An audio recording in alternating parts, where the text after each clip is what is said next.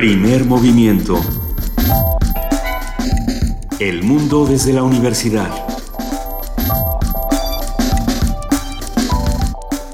Muy buenos días, hoy es lunes 5 de septiembre, estamos aquí en Radio UNAM, arrancando primer movimiento a las 7 de la mañana con 4 minutos, querida Luisa Iglesias. Querido Benito Taibo, muy buenos días, muy buen día a todos los que nos están escuchando, querida jefa de información, Juana Inés de esa, feliz inicio de semana, buenos días.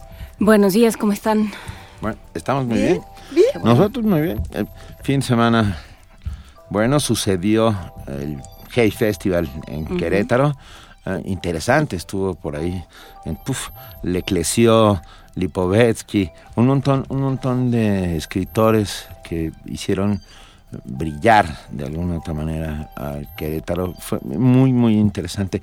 Y hoy, y hoy es el homenaje a Juan Gabriel en el Palacio de Bellas Artes, hoy por la tarde. Si quieren ir a cantar, si quieren ir a lo que quieran ir a hacer, vayan al, hoy al Palacio de Bellas Artes. Tengo la sensación de que va a ser multitudinaria. Va a estar bueno. ¿Eh? Va a estar. Va a estar bien bueno. Bien bueno. Pero bueno, nosotros aquí tenemos muchas cosas que contarles, mucha información que compartir. Por favor, escríbanos. Ustedes saben dónde estamos. Estamos en arroba PMovimiento en Twitter, en Primer Movimiento en Facebook y tenemos incluso un correo. Un correo que es primermovimientounam arroba gmail.com donde nos pueden eh, mandar diferentes postales sonoras, nos pueden mandar comentarios más largos de los que quizá nos puedan mandar por Twitter. Y por cierto que ya pronto vamos a tener un, un WhatsApp, ¿verdad? ¿Ya pronto? ¿Ya pronto? Sí, sí, sí, necesitamos una donación, pero sí lo vamos a lograr. Para que nos manden estas postales sonoras brevísimas de comentarios que a veces nos han hecho, como cuando nos cantan en el baño, cuando nos este, cuentan historias pequeñas. También se vale. Oigan, nada más un brevísimo comentario. Recuerdan que hablamos con Daniel Moreno eh, el viernes. Subieron en su página de, de Sabueso, bueno, en Animal Político, en la sección de Sabueso, todo lo que se habla sobre el cuarto informe, lo que sí es, lo que no es. Y es información interesantísima, nada más para que vayamos arrancando la semana con un poco recuento, recuento de la semana pasada y pues para ver qué vamos a hacer. ¿Y, que, y, y alguna cosa en especial que destaque el Sabueso? Pues realmente no, eso es precisamente lo interesante, que no hay información en este informe, ¿no? Entonces, ¿qué se informó? ¿Qué se contó? ¿No? Entonces, eh, creo, creo que vale la pena muchísimo echarle un ojo. Sí hay, hay cosas, por ejemplo, cuando dice que solo van los funcionarios a los viajes, ¿no? que no es cierto. O sea, como pequeñas informaciones. Y sin embargo, el asunto es, ¿y la carnita del informe dónde está? ¿No? Entonces, vamos a ver. Vamos a ver, échenle un ojo a Animal Político, échenle un, oído a Primer Movimiento porque vamos a arrancar esta mañana hablando de ciencia. Vamos a hablar de diversidad sexual con el doctor Jorge Álvarez Díaz del Departamento de Atención a la Salud de la UAM Xochimilco. Tendremos un reporte especial y ahora, ahora sí, permítanme levantarnos el cuello aquí. O sea, yo me lo levanto, pero sé que ellas también se lo están levantando, porque tenemos desde Shanghái, bueno, Hangzhou, Hangzhou, China, un reporte de la cumbre del G20 uh, con nuestro querido Alberto Betancourt, Eso. enviado especial para primer movimiento. Ay, qué maravilla, eso va a estar buenísimo. ¿Eh? Bueno, vamos a tener nuestra nota nacional como lo hacemos cada semana a Salvador Camarena, periodista y columnista del Financiero, que bueno, yo estoy segura que nos va a tener una sección muy interesante y controvertida como cada, como cada lunes. Sí, en nuestra nota internacional, elecciones en España, y aquí es donde está oh, Wally. No. ¿Dónde está Wally? Quiere decir, ¿cuándo ¿Quién habrá? es el presidente? ¿Quién es el presidente? No, por cuarta ocasión consecutiva no se logra llegar a un consenso para que alguien sea presidente de gobierno. Tendremos al doctor Alejandro Chanona Burguete, doctor en ciencia política y maestro en estudios políticos europeos por la Universidad de Essex, contándonos qué pasará en España. Cuando ya creo que ya va para casi un año, ¿no? De, de este evento, de este curioso evento, bueno, de que, que están sin presidente. Ahora que también creo que es interesante pensar que es un lugar donde si no hay mayoría, no hay o sea, no, no, no, se procede, ¿no? No como en otros países, México y demás, donde las pequeñísimas mayorías son las que ganan por 1%, ¿o no? Pero bueno, vamos a contar también con la participación de Universo de Letras, que cumplió años el, el viernes años. pasado. Sí. Feliz cumpleaños Universo de Letras. Vamos a hablar con Anel Pérez, secretaria técnica de vinculación de la Coordinación de Difusión Cultural, que habla sobre el coloquio El cuerpo femenino y sus narrativas. ¿Cómo va a arrancar este tercer año Universo de Letras? Y, y Este arranca cuarto. el día 7, pasado mañana, de 7 a 9 de septiembre, en el auditorio del MUAC. Así es. Bueno, tendremos poesía necesaria. Le toca a.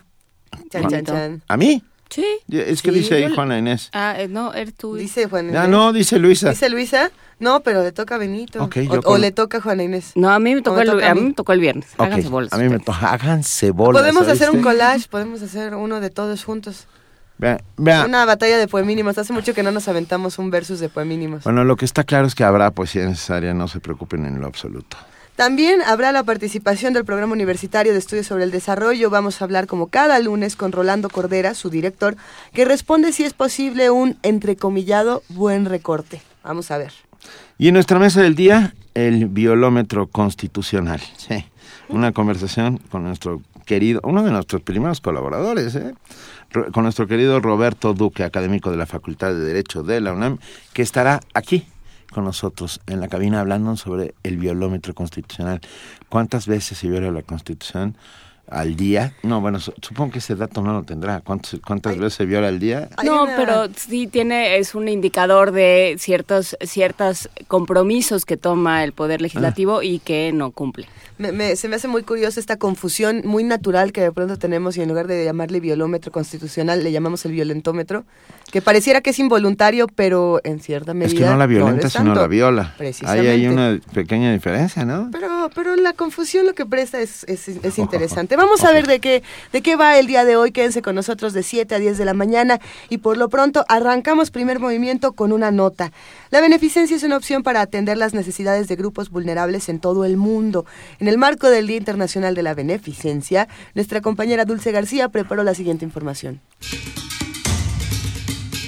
La beneficencia lleva implícita la virtud de hacer el bien, sea a título o a través de instituciones sin fines de lucro. Ha sido una opción generalizada para atender las necesidades de grupos vulnerables en todo el mundo. Puede aliviar los peores efectos de las crisis humanitarias, complementar los servicios públicos en materia de salud, educación, vivienda y protección de la infancia. Por ello, señaló la maestra Silvia Solís, académica de la Escuela Nacional de Trabajo Social, es importante su promoción. La beneficencia está dirigida fundamentalmente a la población vulnerable, a crisis este, de desastres naturales, a crisis humanitarias, a presencias de actos de guerra, terrorismo, que el Estado no puede en un momento atender a través de el voluntariado que se constituya una vinculación social para poder unir a las diferentes sociedades rebasando las reglas de los países estados nación. Esta característica de la beneficencia, bueno, la podemos ver, por ejemplo, ahorita en este momento con la ayuda de los migrantes en Europa, ¿no? En reconocimiento a su relevancia para mitigar el sufrimiento humano, la Asamblea General de las Naciones Unidas decidió establecer el 5 de septiembre, aniversario de la muerte de la Madre Teresa de Calcuta, como el Día Internacional de la Beneficencia. La maestra Solís explicó a Radio UNAM que existen dos tipos, la pública y la privada. También habló de los retos que se deben enfrentar para promover estas acciones beneficencia pública, como le decía, dirigida por el Estado, y en beneficencia privada. Y la beneficencia privada puede tener dos tipos de organización, las asociaciones y las fundaciones, y pueden ser de carácter nacional o internacional. En México, la beneficencia estuvo a cargo del clero, pero en 1856 Benito Juárez expidió la expropiación de bienes eclesiásticos y el asunto comenzó a cambiar. En 1861 se creó el decreto de secularización de hospitales y establecimientos de beneficencia pública. En la actualidad, su modalidad pública ha perdido terreno frente a las instituciones privadas, lo que permite una mayor gama de iniciativas para la población. Para Radio UNAM, Dulce García.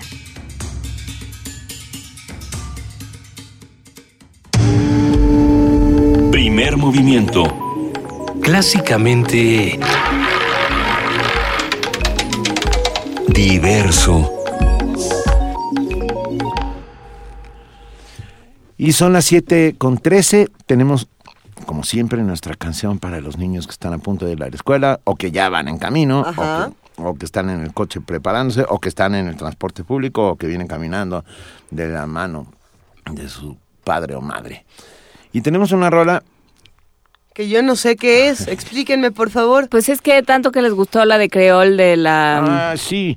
De la semana pasada, del viernes. Ahora tenemos otra canción en creol, pero esta es una nana. Esta es eh, un poco más, dulce más y más dulce, más suave. Esta no es para que la canten y la bailen los niños, sino para que se las canten a los niños. ¿Cuál es la diferencia entre la, eh, entre la nana que vamos a escuchar ahora y la que escuchamos la semana pasada? Yo creo que la de la semana pasada es más para para que la bailen los niños y esta es para niños que todavía que todavía a quienes todavía se arrulla, pues. Ok. Ok, pues vamos a escucharlo. ¿Cómo se llama esta se canción? Se llama Can Pititan Nuan.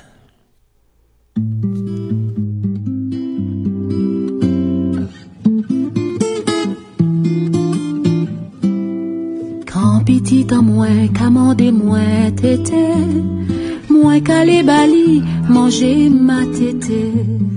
Quand petit en moi, commandez moi tété, moi calé bali, manger ma tété. Petite dodo, papa là. C'est maman tout seul qui dans l'embarras. Petite dodo, papa pas là. C'est maman tout seul qui dans la misère.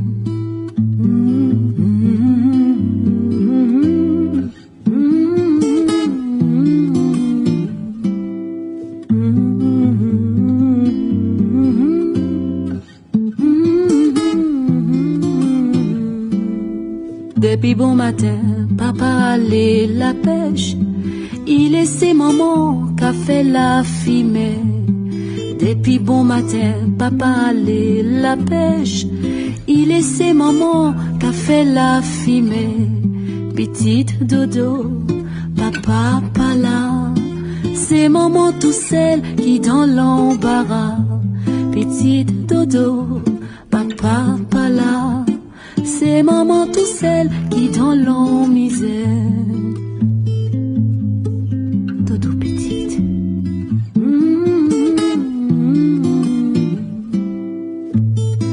Dodo petite à maman.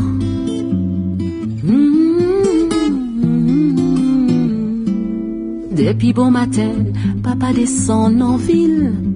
Il laissait maman qu'a les aiguilles. Depuis bon matin, papa descend en ville. Il laissait maman qu'a les aiguilles. Petite dodo, papa pas là. C'est maman tout seul qui dans l'embarras. Dodo petite, papa pas là. C'est maman tout seul qui dans la misère. C'est maman tout seul qui dans l'embarras. C'est maman tout seul qui dans la misère. C'est maman tout seul qui dans la misère. C'est maman tout seul qui dans la misère. Dodo petite, Dodo. Primer movimiento. Clásicamente Incluyente. Lunes de Ciencia. Con frecuencia existe una confusión entre los términos de sexo y sexualidad, también entre sexo y género, eso lo habíamos aprendido hace unas semanitas. Bueno, hay también una diferencia entre identidad de género, orientación sexual, son muchos los términos que tenemos que aprender y aquí los vamos a ir diseccionando. Estas nociones se fundan en el estereotipo de los criterios sociales de feminidad y masculinidad.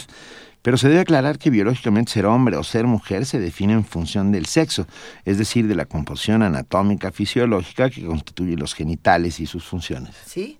Sí. Ah, vamos, vamos a, irlo platicando. Eso dice aquí, pero vamos a. Vamos a ver.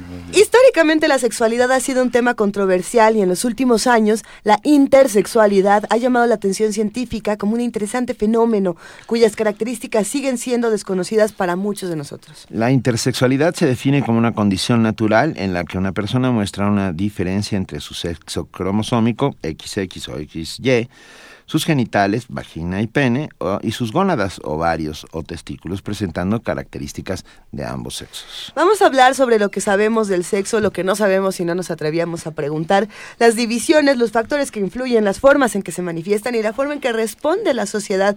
Todo esto con el doctor Jorge Álvarez Díaz, del Departamento de Atención a la Salud de la UAM Xochimilco, que ha vuelto con nosotros precisamente para discutir todas estas... Eh, ¿Cómo, le, ¿Cómo le podemos llamar, Jorge? Tenemos muchos nombres para muchas cosas. ¿Cómo estás? Bienvenido. ¿Qué tal? Muchas gracias por la invitación, muy buenos días. Y pues yo le llamaría diversidades porque cuando se toca el tema de la diversidad parece como que hay un grupo que son los heterosexuales y los diversos son los otros. Y no, la verdad es que en el mundo de la sexualidad habría tantas sexualidades como seres humanos. Entonces, en realidad, cuando hablamos de grupos como heterosexuales, homosexuales, bisexuales y etcétera, etcétera, hay diversidad al interior de los grupos. Entonces, es un tema bastante más complicado que poder ceñirlo a una sola categoría. Entonces, vamos a ver cómo cómo viene esto, porque efectivamente, como eh, mencionaban hace rato, la base suele ser para la sexualidad el estudio del sexo, y el sexo se suele definir como un conjunto de características biológicas que sitúan a los individuos en los polos de un continuo que bueno, habíamos comentado hace unas semanitas, que en el centro estaría la, el, hermafroditismo verdadero, cuando de verdad hay una unión cromosómica y genética que permite la expresión de los dos sexos, entonces en realidad no son ni hombres ni mujeres, y lo que llamábamos estados intersexuales, en donde ya hay alguna característica cromosómica que podremos decir es hombre o es mujer, pero fenotípicamente lo que se ve en el cuerpo no corresponde. Luego hay una distinción entre esto, si alguien nace y se le asigna el sexo de varón, el sexo de hombre, pues está toda la serie de los juegos, está toda la serie de los roles que cumple, y en ese sentido, pues que la ropita azul, que el nombre, que a dónde va a reunirse pues con otros niños, es decir, todo eso es lo que construimos como género. Y a mí me gustaría hacer aquí una distinción porque cuando se habla de sexo parece como que el sexo es y no lo construimos. Cuando decimos hombre o mujer, eso es una construcción social también que basamos en la biología, pero está construido. Y por eso una cosa es hablar de sexo o de género que la sociedad impone y otra hablar de la identidad sexual o de la identidad genérica, que es con lo que yo como sujeto individual me identifico. Y perdón, pero es que me quedé pensando en, la enorme, en la enorme posibilidad que tienen las palabras y, y lo, el peso que conllevan, porque hembra o macho, o mucho peor, hembra y varón. Cada vez que oigo yo la palabra varón me pongo enfermo. Sí. Porque, porque me suena a...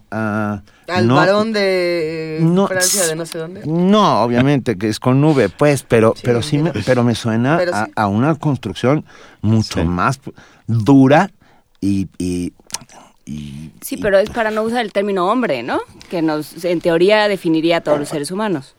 ¿O, o cómo? Claro, es que en filosofía hay una tradición muy grande de hablar como una abstracción de nuestra especie por el hombre pero es que esto es una construcción que ha sido pues patriarcal, sexocentrista, generocentrista, en donde solamente pues los machos de nuestra especie, los varones con esa categoría de hombre, el hombre ha absorbido a la mujer. La mujer históricamente ha permanecido pues al margen de todas estas discusiones, mm, por lo menos en la nomenclatura. Para, para ir comprendiendo un poco todas las diversidades que conocemos, podemos ir haciendo una suerte, pues no de catálogo, porque siempre va a haber algo en medio que no vamos a saber bien a bien qué es, ¿no? Pero a ver, tenemos LGBTTTI, I, eh, H, A, ¿cuántas tenemos por ahí? Que si pudiéramos poner sobre la mesa todas las muchas opciones que tenemos para construir nuestro género y nuestra sexualidad pues hay un montón de clasificaciones que podríamos utilizar porque podríamos hacer clasificaciones del sexo, de esas características biológicas, del género, esas características que asigna el grupo social, de la orientación, que es hacia lo cual yo me veo atraído, atraído, atraída, y, y las identidades, con qué me identifico yo mismo en tanto que sujeto individual.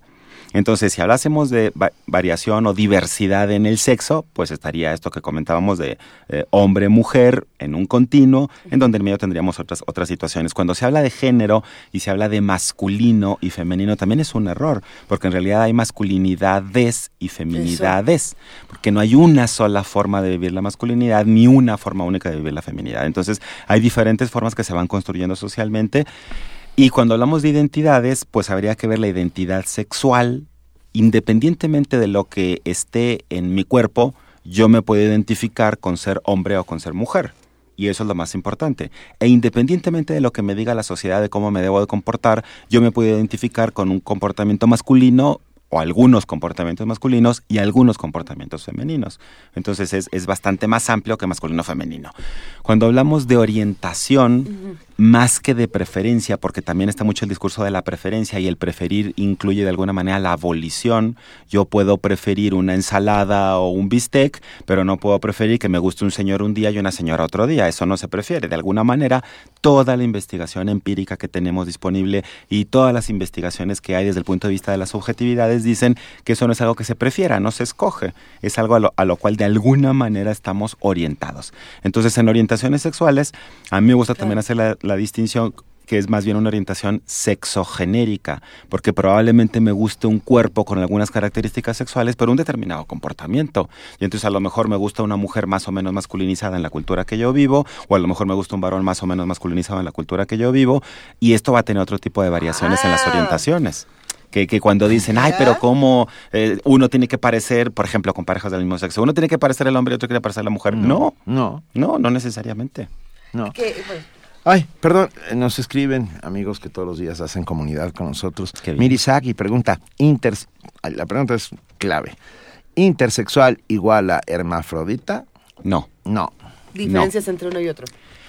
Diferencia, el hermafroditismo verdadero tiene cromosómicamente dos líneas celulares, unas que son XX, que son para mujer, y otras que son XY, que son para el macho de nuestra especie. Están compartidas en el mismo material genético. Coexisten en el mismo individuo. Entonces hay células que tienen un tipo y células que tienen el otro tipo. Esto mm, tiene que ver con un problema, no un problema, con es que ahora se ha dado en llamar por eh, problemas en el desarrollo sexual, o, y que me parece una cosa verdaderamente horrorosa, pero bueno, son variaciones de nuestra especie que además enriquecen. Entonces, eso sería el hermafroditismo. Pero cuando tenemos un estado intersexual, hay un complemento cromosómico único, por ejemplo, XY. Ahí se supone que el desarrollo va a ser para un macho de nuestra especie. Y si en el desarrollo hay alguna situación biológica que no termine en un fenotipo, estas características del cuerpo que vemos, de un hombre, sino que parece una mujer o parecen ambos, eso es un estado intersexual. Entonces hablamos de pseudohermafroditismos masculinos y femeninos y de disgenesias gonadales con fenotipo masculino o con fenotipo femenino. Ok, ok. ¿Notaste todo en este bonito silencio que se hizo momentáneamente? Sí, es que los nombres yo sé que son horrorosos, pero de alguna manera le tenemos que empezar a nombrar. No, no, está maravilloso. Lo que, lo que, lo que es es no, no fácil, doctor Jorge Álvarez Díaz, entenderlo así a la, a la primera. Pues, sí, ¿no? es un La- poco... lleva su tiempo, lleva su Es- tiempo. Claro que la- tampoco... es literalmente un arco iris. Tampoco Sí, es fácil sí. entenderlo desde, desde muchos otros lugares, es decir, ni, ni es fácil la entender cómo construcción funciona. social es mucho más Claro. complejo. Exactamente. Pero creo que hay, hay cosas interesantísimas que se pueden discutir tanto desde la intersexualidad. Juan Inés, tú querías hacer una... No, yo me lo que me pasa siempre con estas cosas es que creo que los seres humanos hemos intentado acomodarlo hace mucho ahí. tiempo, ¿no? Toda la razón. Pienso en los mushes en, en Oaxaca, pienso también en este grupo que no sé cómo se llama en India, pero que cumple una función similar, ¿no? Estas, estos personajes cuya, em, cuya identidad sexual difiere de, de- del fenotipo, como dices, y que sin embargo cumplen una función social. ¿Por qué? ¿Qué función cumplen? Bueno, el- probablemente el fenómeno mucho es el más estudiado en nuestro país y es una cosa muy interesante ver que a pesar de que suele hablar del enriquecimiento de pues de estas diversidades sexuales, siempre hay ciertas limitaciones en toda cultura por el propio grupo social. ¿Por qué? Porque las muches fundamentalmente son, diríamos nosotros con el lenguaje occidental, hombres que tienen un rol femenino, pero no hay mujeres que tengan un rol masculino. Es decir, el grupo muche es- Ujú. está muy, muy, muy bien caracterizado en ese sentido. Y un, una mujer que tuviese un rol masculino no cabe tampoco en esas sociedades. Entonces los roles que pueden eh, tener socialmente construidos y socialmente aceptados son de cuidado, son de acompañamiento, son de renuncia a veces a- al propio desarrollo de la persona y del rol personal por un rol más comunitario y compartido, por ejemplo, con la familia, al cuidado de los padres, al cuidado de sobrinos. Sí, pero por ejemplo, yo me, me quedo pensando y se habla muchísimo de que eh, el grupo Mushe es un triunfo dentro de una sociedad socialmente eh, heteropatriarcal que, que margina muchísimo a los homosexuales, a los chavos trans, a las chavas trans, que ahí podríamos hacer una diferenciación interesantísima.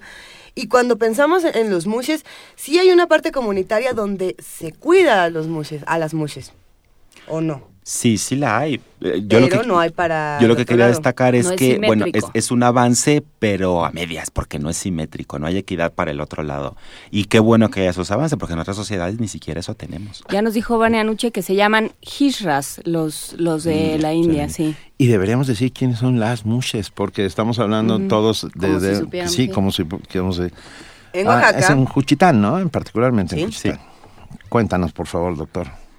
Bueno, es una comunidad eh, con orígenes prehispánicos mesoamericanos en donde la forma de identificarse como hombre o como mujer existe, porque eso es prácticamente en todas las culturas, todas las culturas de alguna manera, como decía Juana Inés. Juana Inés, este, de alguna manera hemos tenido que acomodar a los seres humanos en algún sitio y la inmensa mayoría lo hemos hecho en hombres y mujeres y la inmensa mayoría ha sido superior el hombre, el rol del hombre sobre el rol de la mujer. Eso es el patriarcado y eso es transhistórico y es transcultural. Y en algunas comunidades como en esta no ha existido esa división tan clara, tan firme, decía Benito. Benito. que era verdaderamente un arco iris, claro, porque el, el arco iris no es como lo pintamos. Cuando uno ve un arco iris, realmente las fronteras entre los colores se difuminan.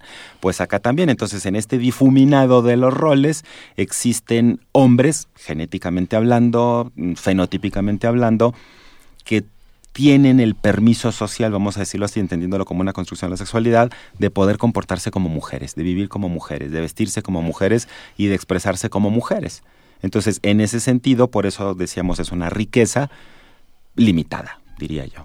Y, pensando en riquezas limitadas y hablando también de todos estos tabúes que tenemos del otro lado, hablaba yo precisamente con un chavo activista eh, de, la, de la comunidad gay que me presentó como una queja bien interesante. Me decía, a ver, dentro del mismo grupo de, de chavos gays, ¿no? Hay unos roles masculino-femenino que deberíamos intentar quitar, ¿no? Y hay una discriminación a los chavos que entre comillas llaman pasivos y los chavos activos, ¿no? Y, y, los pasivos cumplen el rol de la mujer y los activos cumplen el rol del hombre. Y hay discriminación dentro de los mismos chavos gays que dicen, a nosotros sufrimos discriminación de este lado, pero además la ejercemos dentro de nuestra propia comunidad. Y si tú eres pasivo, entonces este rollo es que tú eres la mujer. ¿No? Y estamos replicando las mismas estructuras. Porque cuando habla uno de discriminaciones o de violencia de género, no es una violencia de hombres contra mujeres, sino de los roles asumidos como masculinos en contra de los roles asumidos como femeninos. Entonces, tanto entre varones homosexuales como entre mujeres lesbianas, hay una cierta forma de adecuar esos roles masculinos a una parte de la población y femeninos a otra parte de la población. Entonces, en este caso, con los varones que se asumen de alguna manera como activos y pasivos, pues el ser activo, el ser en sexualidad llamamos más insertivo, porque es que para ser pasivo hay que ser muy activo, eso ya tendríamos que discutirlo en otro momento, este, pues eh, están estos roles por debajo y entonces quien domina es quien tiene el rol más masculino y eso es un problema. Ajá, entre, claro, eso no se ve porque estoy aquí es en directo con ustedes, pero claro, entrecomillado ese rol masculino, no, no, no, no es tal. Bueno, en historia se habla de la feminización de las sociedades, ¿no? Y de que por eso, por ejemplo, así nos enseñaban que por eso había caído el Imperio Romano, porque se habían feminizado las costumbres, se habían vuelto zánganos y este y poco guerreros y, y este y, y sibaritas y, ya no les importaba nada, ¿no? un poco hay estas ideas, ¿qué hace desde la educación, desde tú como, como educador, desde, la, desde una instancia universitaria como la UAM Xochimilco, qué se hace? ¿Cómo se empieza la reeducación? Pues la verdad que empezar a nivel universitario empezamos ya muy tarde. Por supuesto. Es una cosa que deberíamos de tener en todo el sistema educativo, que deberíamos de, vamos, que deberíamos de partir en casa. Pero para partir en casa necesitamos reeducar a toda la población y como hay que ser un poquito más modestos porque la vida no da para tanto, bueno, en el sistema educativo a nivel universitario, la verdad que es una cosa muy, muy, muy complicada porque es que no nos damos cuenta, estos roles están permeando toda la educación. Esto de que las culturas se feminizan y les va mal, claro, porque el rol femenino estado asociado a lo malo y el rol masculino estado asociado a lo bueno. Y porque todas las mujeres que estudian medicina, porque acabo de estar en una mesa de medicina e igualdad de género, eh, todas las mujeres que estudian medicina se quejan de que se tienen que, e que, ir en sus años más productivos porque tienen que criar a los hijos. No solo tenerlos, no solo embarazarse y, dar a luz, sino criarlos. Porque se sigue pensando que es solo trabajo de las mujeres. Y eso sigue siendo un problema porque está clarísimo en el caso de medicina pues la feminización es una cosa continua y, por ejemplo, los puestos directivos siguen siendo pero, eh, mayoritariamente de hombres. Entonces, hay, hay una serie de problemas en donde también está muy estudiada la violencia que se ejerce en un sistema tan vertical como el de la educación médica. Pues está el estudiante, el médico interno, el residente de primero, de segundo, de tercero, de cuarto año, el médico adscrito, y esta estructura pues hace que se vean más marcados estos roles de mando, de dominio. Y cuando le toca estar una mujer abajo, pues le va no solamente mal, sino que le va muy mal.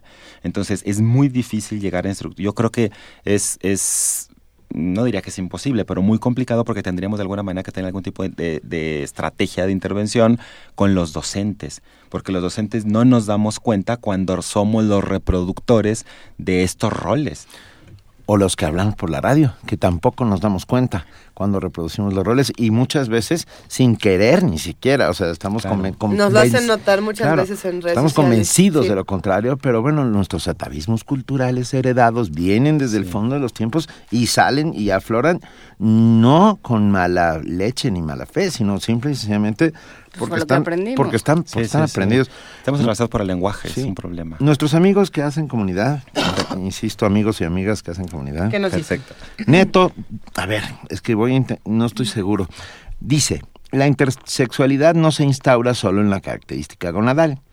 Y la pregunta es, ¿una hipertrofia de clítoris traduce una intersexualidad? ¿Cómo, cómo, cómo? Por eso, por eso sí, es, es que, a ver si puedo decirlo de manera breve, el desarrollo. En general, cuando uno habla del desarrollo sexual, bueno, hay un par cromosómico que ya mencionamos, XX para las mujeres, XY para los machos de nuestra especie. Eso, ya que vamos a quitar el hombre y vamos a quitar el varón, entonces vamos a dejarlo en el macho de nuestra especie. Cuando tenemos ese complemento cromosómico, si existen algunos genes, entonces, porque puede ser que tengamos estos cromosomas y que no existan genes y entonces la diferenciación sexual va por otro lado. Okay, okay, Pero okay. si hay una serie de genes en estos cromosomas, entonces se desarrolla una determinada gónada, más o menos hasta la semana 6 tenemos una gónada indiferenciada. Tanto los machos como las hembras de nuestra especie es exactamente igual el desarrollo de las primeras seis semanas. Entonces, por influencia de estos genes, hay un desarrollo morfológico gonadal primero. ¿Para qué? Para que esa gónada produzca una serie de hormonas, esas hormonas tengan su efecto en el resto de los tejidos, en proteínas fundamentalmente, en otras moléculas. Y dependiendo de que funcione todo esto bien, el desarrollo del cuerpo pues se va en un sentido o se va en otro sentido. Entonces, por eso no es solo la gónada, es qué hormonas está produciendo la gónada y cómo están respondiendo los tejidos a esas hormonas. En ese sentido, tener un clítoris grande o un pene pequeño o tener unos eh, testículos que no están en la bolsa escrotal o tener o cualquier otra variante que se vea, pues puede depender de la producción de las hormonas o de los receptores de estas hormonas, que así es como se llaman las proteínas sobre las cuales tienen efecto las hormonas. Eh, y eso se tiene que evaluar caso por caso. No se puede generalizar tanto. Wow.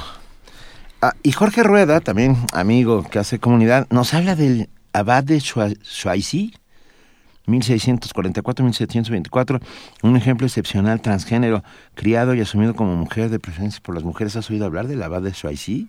Hay varios casos históricos sí. en donde hoy es muy difícil el poder determinar pues con esta nomenclatura que estamos utilizando sí. en este momento, pues si era hombre, mujer, intersexual, hermafrodita o qué, porque no tenemos el dato empírico para poder comprobarlo. Pero efectivamente en la historia no, no solamente la, la comunidad mucha como comunidad, sino que han existido sujetos claro. individuales que en sus respectivas comunidades claro. han tenido estas digamos, disidencias respecto del sexo, del género, de la conducta, porque otra cosa es que no hemos hablado todavía de prácticas sexuales. Uh -huh, y la claro. práctica va, va, por otro lado, que tampoco claro. tiene que ver con las identidades, orientaciones, sexos, géneros y, y, demás. Y este es uno de los varios casos en donde se ha salido de estos patrones de hombre como masculino y mujer como femenino. Entonces, teniendo tantas cosas que se pueden analizar, y ese es tu, te quiero preguntar tu, tu opinión más particular, Jorge, ¿qué piensas de tener tantas letras para definirlo.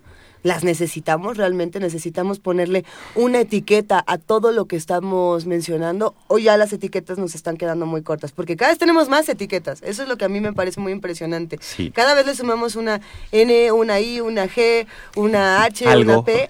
A, al LGBT, ¿no? Sí. O, o, a todas las demás preferencias, tanto heterosexual, ya por ahí podríamos meternos a hablar de los andróginos, de los pandróginos y demás.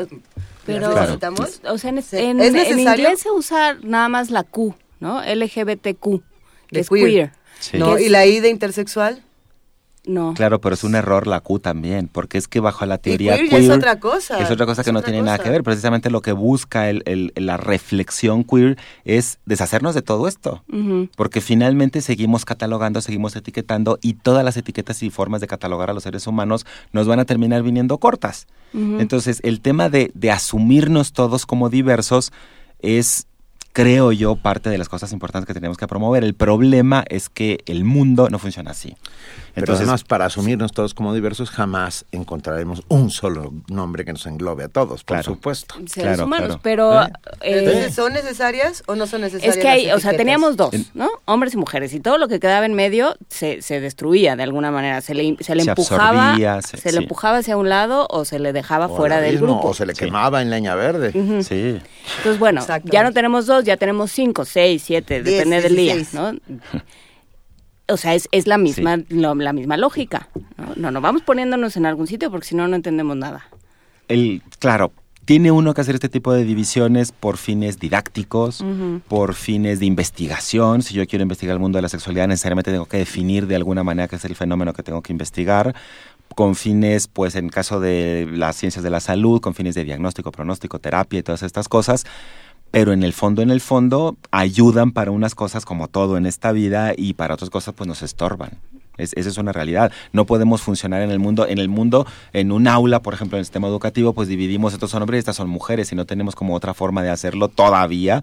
Pero necesitamos, en los Olímpicos, cuando hablábamos la última Ajá, vez, es que hay criterios y pues en algunos casos las competencias son o de hombres o de mujeres.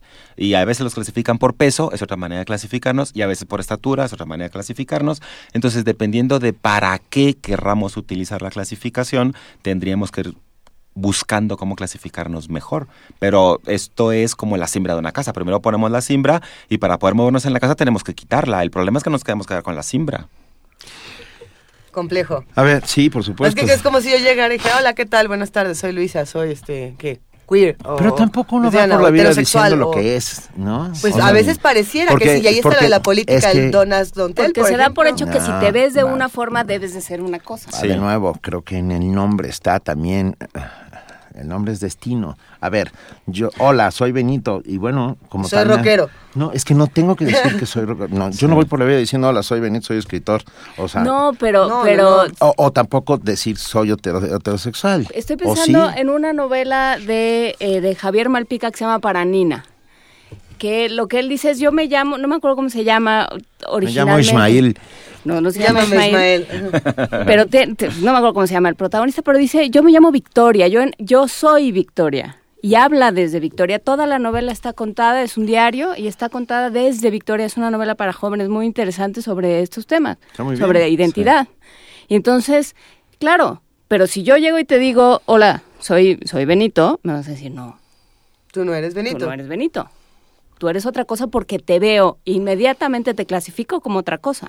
Claro, el problema siempre está en el otro o en la sociedad, no en nosotros. Por eso yo hacía el énfasis en las identidades. Lo más importante es qué pensamos nosotros de nosotros mismos. Y si yo, mm, pues no sé, con este cuerpo, con esta si apariencia, con esta voz llego y digo que soy María y digo que el- lo que quiera a partir de María, si no se me asume como María, pues el problema está en los demás, no en mí que me asumo como María. El problema sigue siendo la sociedad y el problema sigue siendo el otro. El tema es, hola, soy María, pero y no tengo que decir qué soy aparte de ser Claro. María. Eso, eso era un poco la- hacia donde yo dirigía mi, Sí, mi- sí, sí, sí. Porque si digo eh, el nombre y el sexo y la orientación y las prácticas, porque claro, a lo mejor soy, nací con cuerpo de varón, pero yo me- tengo una identidad sexual de mujer, entonces yo me asumo como mujer y tengo un comportamiento femenino, pero es que además tengo una orientación lésbica y entonces me gustan las mujeres y eso no lo entiende casi nadie. Y claro, una trans no le tiene por qué gustar a un señor, le puede gustar a una mujer. Es que es ¿Qué cierto. tema? Qué, A, a ver. qué bella es la diversidad. Bueno, Esa es bueno, maravilla de la bueno, y qué- diversidad. y, qué, y qué bueno que... Que Jorge- exista todo esto. Doctor Jorge Álvarez Díaz, ¿dónde aprendemos todo esto? Quiero decir, existen cursos, hay, hay porque de repente, ah, esta- a ver, son este tipo de conversaciones son muy iluminadoras, pero suceden una vez cada luna azul, como se, como se le llama. No, no, no es algo de, que está ahí presente en la vida cotidiana. ¿Dónde Claro. podemos aprender más? Pues, Existen talleres de intersexualidad, Existen, sí, sí, sí, hay, hay eh, una oferta formativa en diferentes lugares, hay cursos a nivel de diplomado, por ejemplo, que hay varios en el país, es menos la oferta educativa a nivel de especializaciones, de maestrías. El doctorado es una cosa verdaderamente rara en nuestro país en estos temas. A nivel de maestría, por ejemplo, yo recuerdo una en Veracruz, pues precisamente porque voy a colaborar con ellos. Tiene una especialidad en terapia de pareja, una maestría en educación sexual, en el CISES, en Jalapa, que tiene, bueno, para la gente que necesita también el reconocimiento oficial, tiene REBOA y todas estas cosas, porque también hay muchas instituciones que dan capacitación, pero no hay un respaldo académico más que el de la propia institución. Entonces también esta es una cosa que habría que ver qué es lo que está buscando la gente, formarse, tener un respaldo académico, poder hacer investigación, poder hacer qué. Y bueno, hay, hay cosas que se pueden ir, ir buscando. Yo creo que debería haber más, pero todavía no tenemos tanto.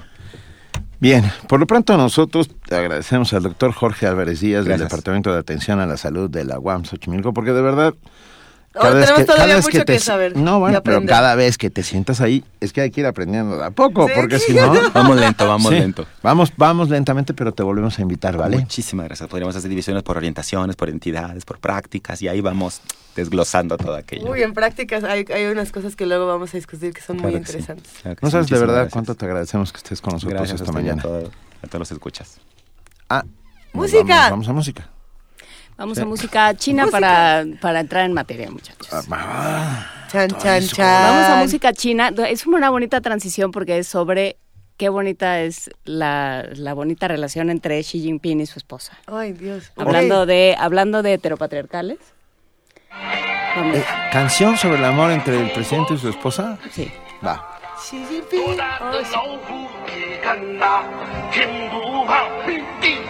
Oh, 想见到她，中国还有个彭妈妈，最美的鲜花送给她，保佑她，祝福她，全家幸福新天下。习大大爱着彭妈妈，这样的爱情像神话。彭妈妈爱着习大大，有爱的天下最强大。男人要妈妈，像他们一样去爱吧，温暖的爱能暖万家。男人要学习大大，女人要学疼妈妈，像他们一样去爱吧，有爱的人才赢天下。有种爱着习大大，爱着彭妈妈，在一起时他总微笑幸福看着他。有种爱着彭妈妈，爱着习大大，手牵着手他的微笑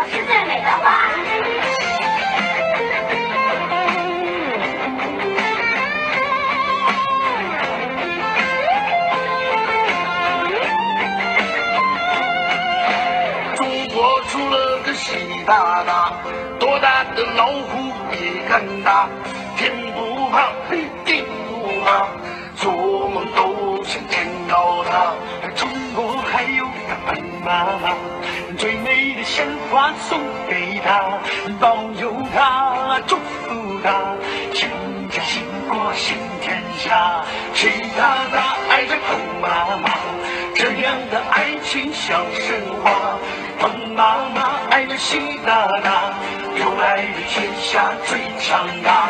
男人要学习大大，女人要学彭妈妈，像他们一样去爱吧，温暖的爱能暖万家。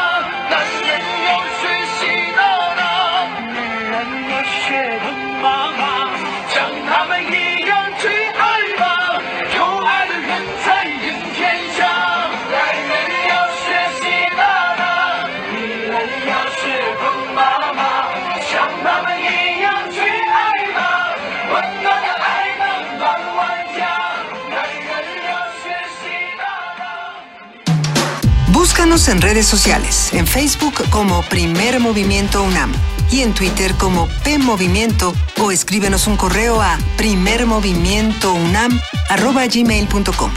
Hagamos comunidad. 7 de la mañana con 48 minutos. Muchísimo que discutir aquí en primer movimiento. Muchas cosas que van a ocurrir. Sí, esta canción es porque vamos calentando nuestra participación de Alberto Betancourt, que está en China. Todavía sí. no. Para lo cual necesitamos no. pasar una serie de... Es complicado. eh, las fronteras No, es como esta película, la de los crisantemos o la de los cuchillos. Todas estas películas donde tiene uno que pasar muchas pruebas. Lost in Como llegar a- Translation, perdidos en To- Tokio, ¿te acuerdas? Sí, también, ¿no? O sea, También. no, es una mezcla de todo.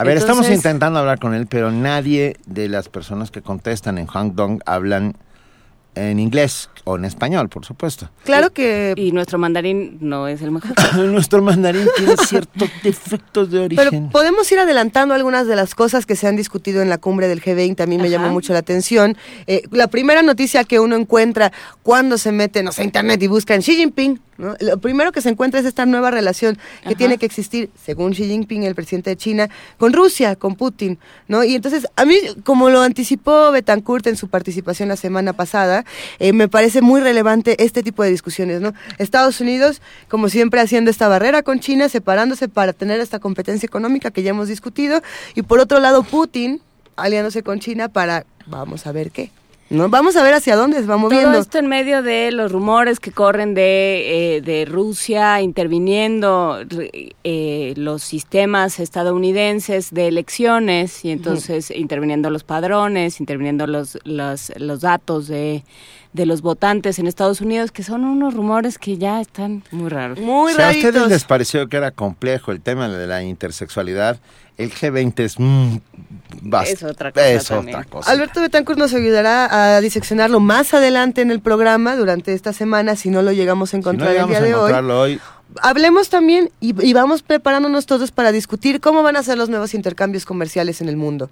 Y desde dónde los vamos a discutir. ¿Y qué le va a tocar a México como la ola, la resaca vamos que a siempre nos cobrar toca? en renminbis. Pues, pues, más bien nos los van a cobrar a nosotros, ¿no?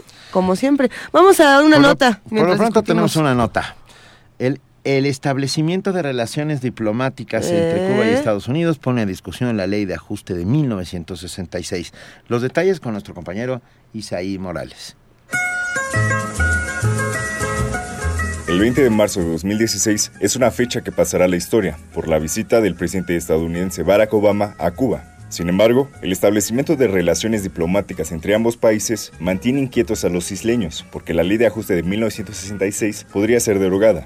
Rodrigo Páez, académico del Centro de Investigaciones sobre América Latina y el Caribe del UNAM, explicó la actual circunstancia cubana. Después de la crisis de los balseros de 1994, tenemos ahora esta nueva crisis de migración de cubanos que quieren ir hacia Estados Unidos. La ley de ajuste cubano es una vieja ley de 1966 por la cual los cubanos que logren llegar a Estados Unidos por tierra, digamos, gozan del privilegio de poder conseguir en el curso de un año su residencia legal en Estados Unidos. Es lo que le llama la ley de los pies secos. Este privilegio no lo tienen quienes llegan por mar. Con el restablecimiento de las relaciones entre Estados Unidos y Cuba, desató una gran especulación de que esa ley de ajuste cubano iba a cambiar. Ante el temor de provocar una oleada migratoria, Washington aseguró que no derogará la normativa por el momento. En este escenario, no obstante, el número de cubanos que arriba a la Unión Americana se incrementa rápidamente. En 2015, más de 43 mil personas entraron a Estados Unidos, 78% más que en 2014, y en lo que va del año, al menos 46 mil. Hay datos de la patrulla fronteriza de Estados Unidos que dicen que desde 2014 se han acumulado muy- como 70 mil cubanos que han llegado a Estados Unidos vía Laredo, es, es decir, triplicando el número de, de los que antes llegaban por Florida. Entonces, es un cambio ya en las tendencias de las rutas migratorias. El problema está muy lejos de irse solucionando si se entiende como solución que se disminuya radicalmente el número de personas que intentan pasar por Centroamérica y México hasta Estados Unidos. El experto explicó que siempre han existido negociaciones migratorias entre Washington y La Habana, aunque el futuro de los migrantes dependerá de las innovaciones políticas y diplomáticas que implemente Hillary Clinton o Donald Trump, una vez que alguno de ellos llegue a la Casa Blanca. Para Radio UNAM, Isai Morales.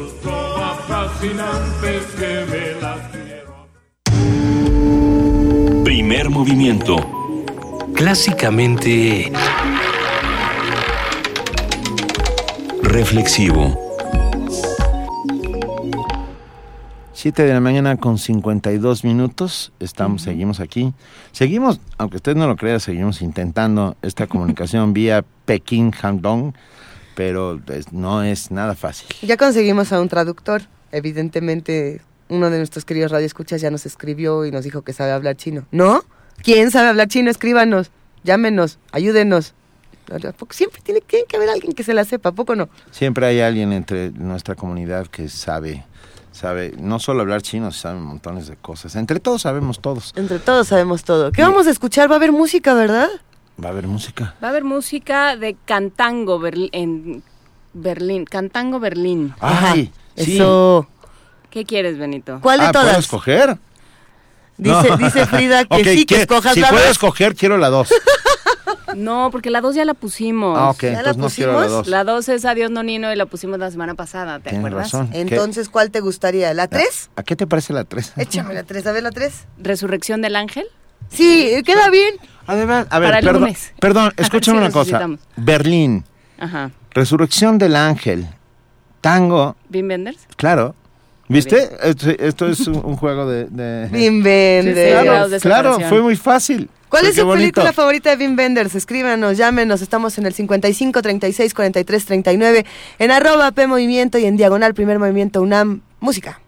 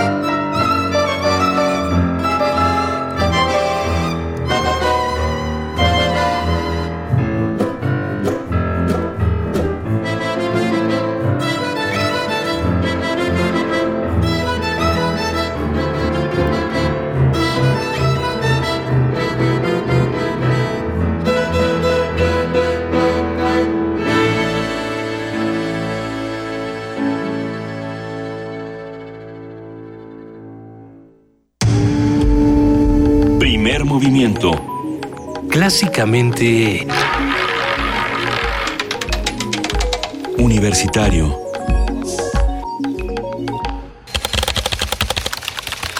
Corte informativo. La UNAM. La Escuela Nacional de Estudios Superiores Unidad León de la UNAM recibió la certificación de la licenciatura en odontología que otorga el Consejo Nacional de Educación Odontológica, lo que reafirma el reconocimiento a la excelencia académica de la institución. Nacional. Integrantes de brigadas de búsqueda de personas desaparecidas reportaron el hallazgo de 75 fosas clandestinas en el puerto de Veracruz. Lucía Díaz, integrante del colectivo Solecito, dijo que encontraron 28 cuerpos en 8 fosas. Fuerzas federales liberaron a cuatro personas secuestradas y desmantelaron a una banda de secuestradores en el Estado de México. Habla Omar Hamid, jefe de la División de Investigación de la Policía Federal. La primera acción se llevó a cabo el 24 de marzo del 2016 pasado en Tecámac, Estado de México, en donde se desplegó un equipo especializado que realizó la liberación de una víctima que había permanecido cuatro días en cautiverio y la detención de cuatro de sus presuntos plagiarios. En seguimiento a las líneas de investigación, el 27 de agosto del 2016, también en Tecámac, Estado de México, se efectuó una acción que culminó con la liberación de un menor de edad, quien había permanecido nueve días en cautiverio, y la detención de cuatro de sus presuntos secuestradores. Finalmente, el 1 de septiembre del 2016, fue implementado un operativo en el que se liberaron a dos víctimas de secuestro y se detuvieron a siete de sus captores.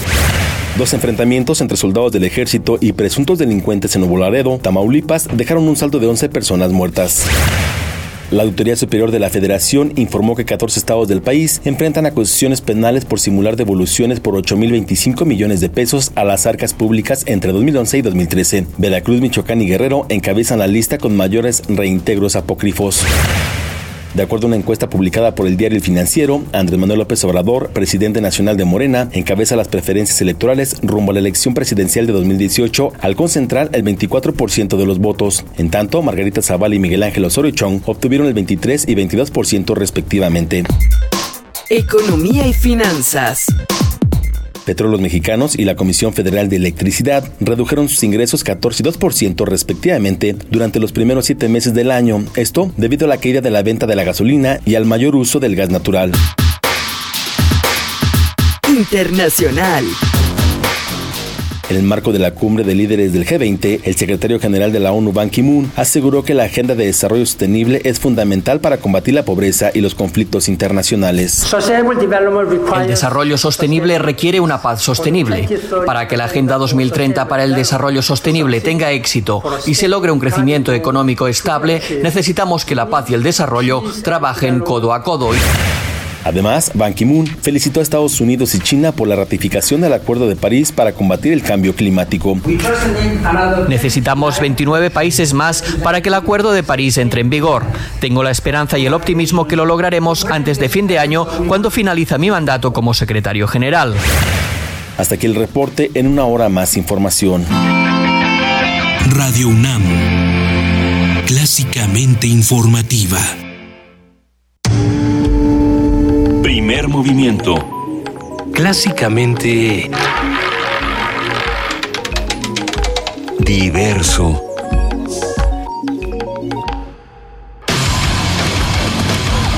El contacto entre universidades es mejor cuando es de alto impacto. Sigue a los Pumas de Ciudad Universitaria en su desempeño durante la Liga de la UNEFA. En vivo desde el Estadio Olímpico Universitario. El próximo 10 de septiembre a las 12 del día por el 96.1 de FM. Que viva siempre Pumas de Universidad. Radio UNAM. El INE es mucho más que el encargado de las elecciones, más que la credencial con la que votas y te identificas.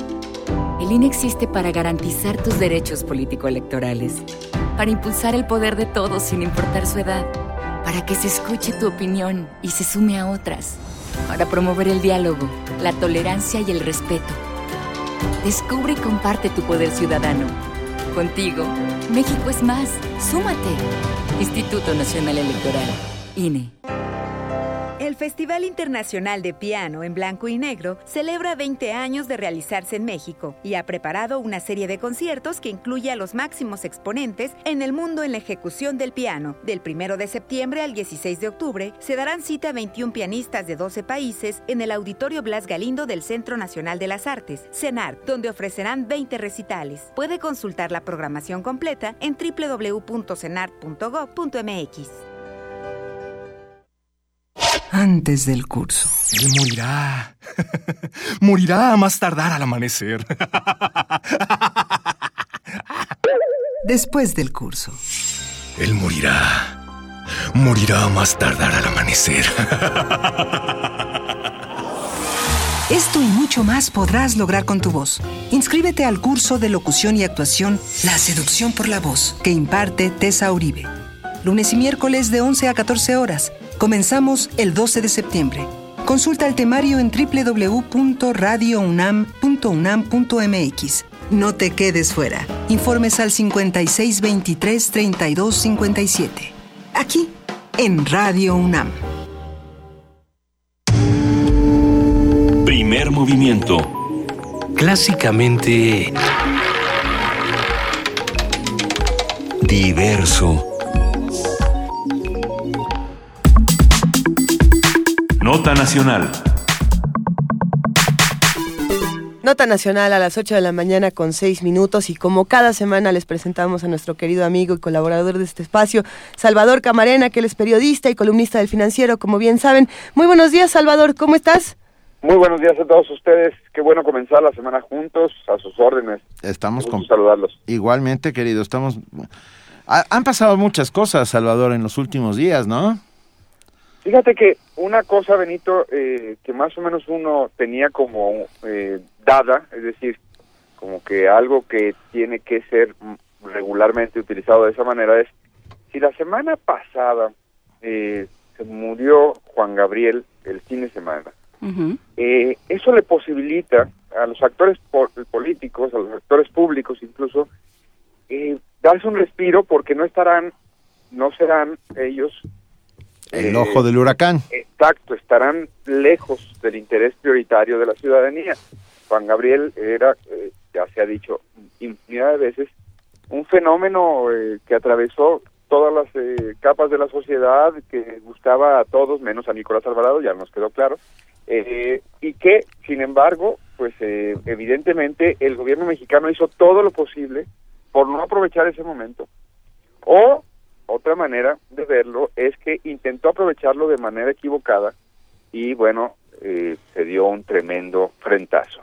Es decir, podríamos no descartar la teoría, porque con este grupo en el poder no podemos descartar ninguna teoría. Como de decía, como decía, perdón, pero como decía Sherlock Holmes, si quitas todas las variantes imposibles, la más imposible que quede es la verdadera. Bueno, este, hay que mandarles ese pequeño Aforismo, escenario, sí. exacto, aforismo, a, eh, a los señores de los Pinos y de otras instancias que colaboran con los Pinos, porque creo que no entendieron que era un momento en donde no estarían, podrían preparar el informe de gobierno, el mensaje o lo que quiera que fue la charlatada, la charlatanería esa que hicieron, estilo de diálogo con jóvenes, diálogo entre comillas, porque no fue diálogo, jóvenes entre comillas, no porque no tuvieran la edad reglamentaria, sino porque la manera en que fueron seleccionadas ya ha sido denunciado, pues dejó mucho que desear, es decir, nadie de los que ha trabajado con jóvenes, como la maestra, la doctora Rosana Reguillo, eh, o gente como Claudio Quis González, tan distintos ellos en sus labores públicas, eh, identificaron en eso eh, al- a los representantes de la juventud con los que más o menos con frecuencia ambos personajes que ya cité eh, han trabajado en los últimos mm, 10 años Claudio y la maestra Reguillo en los últimos 30 años. En- eh, ahí dejémoslo en, el- en, el, en la oportunidad desperdiciada de no decir, bueno, si Juan Gabriel se murió, tendremos días para preparar cosas, para afinar cosas, pues la gente estará distraída en eso y es natural, es algo que uno sabe que ocurre, ni es bueno ni es malo, pero se, se puede utilizar de esa manera. No fue eso, no ocurrió eso y eh, en todo caso ya vimos el desastre. Y el desastre yo creo que, eh, por desgracia, pasan los días y su profundidad todavía termina por ser inacabada. Todavía no sabemos hasta dónde va a llegar este, este fiasco. el, el, el hecho de que el presidente se encuentre fuera del país, de que esté en una gira programada en China, eh, hace que eh, simplemente se haya tomado, digamos, una pausa en, en general, pero las consecuencias se han ido todavía explorando con más conciencia y no hay nadie, uno, que vea un elemento de ganancia en la peregrina idea de haber planificado ese encuentro, dos, en la manera en que se ejecutó ese encuentro, y tres, nadie se, eh, se atreve todavía a saber hasta dónde llegarán las consecuencias del mismo. Eh, no son pocas y no son... eh, el otro día alguien decía que tendríamos que serenarnos, que estábamos muy calientes, que la visita del señor Trump nos había agitado mucho. Pásenme las sales, casi casi las sales, las sales, porque parecíamos alguien que se estaba eh, a punto de- del desmayo. No se trata de eso, sino que conforme pasan los días, gente tan juiciosa como Luis Rubio, ayer decía en el periódico Reforma, que desde la, eh, la Revolución Mexicana nadie había puesto en tal riesgo eh, a la República como Peña Nieto lo, la puso al país delante de Estados Unidos el 31 de agosto. Y, frente a Estados Unidos, porque los, los análisis de fin de, del fin de la semana, digamos, los, los ajustes de cuentas que, que hacen diferentes espacios informativos al final de la semana, coincidían en que le habíamos ayudado, como país, digamos, encarnados en Peña Nieto, ni modo, le habíamos ayudado a verse presidencial. ¿No? Al momento de dejarlo que se retratara junto a un jefe de Estado en Los Pinos, que diera este mensaje hasta mesurado eh, de acercamiento y tal, le habíamos ayudado a verse presidencial, algo que no habían visto los estadounidenses en toda la campaña. Algo que no habían visto los estadounidenses y algo que uno no entiende cómo fue el cálculo político de quienes organizaron la visita. ¿Por qué? Porque eh, es cierto que un gobierno eh, que tiene tanta de un país que tiene tanta interacción con Estados Unidos no se puede dar el lujo de no tener puentes incluso con el equipo de campaña o con el candidato del Partido Republicano sea este quien sea incluso si es un sátrapa como el señor Trump. Muy bien. Pero de ahí a entregarle la, un helicóptero de la Fuerza Aérea Mexicana para transportarlo del Aeropuerto Internacional de la Ciudad de México a Los Pinos, que luego él utilizará en un spot publicitario en sus redes sociales, de ahí a ponerlo en un atril con el escudo de los Estados Unidos mexicanos, de ahí a, a ponerlo en el- la residencia oficial, hay mucha diferencia. Eh, yo, a todo lo pasado, cualquiera es experto en, en diplomacia, en protocolos, pero ¿por qué no lo recibieron en el aeropuerto de Monterrey? Y digo Monterrey no porque me caigan mal los regios, al contrario, sino porque si lo iban a citar en algún lado, podrían haberlo citado en un aeropuerto, que todo el mundo sabe que son medio territorios estériles, áridos eh, en, en términos de símbolos, y lo podrías eh, ver eh, pues en un lugar discreto y al final si él quería dar un mensaje que lo diera o tú y en fin la escenografía también cambia estos señores nadie les ha explicado Benito ahí te encargo el poder de los símbolos Claro. el poder de, sí. de- de la- de las imágenes y el diseño de las mismas.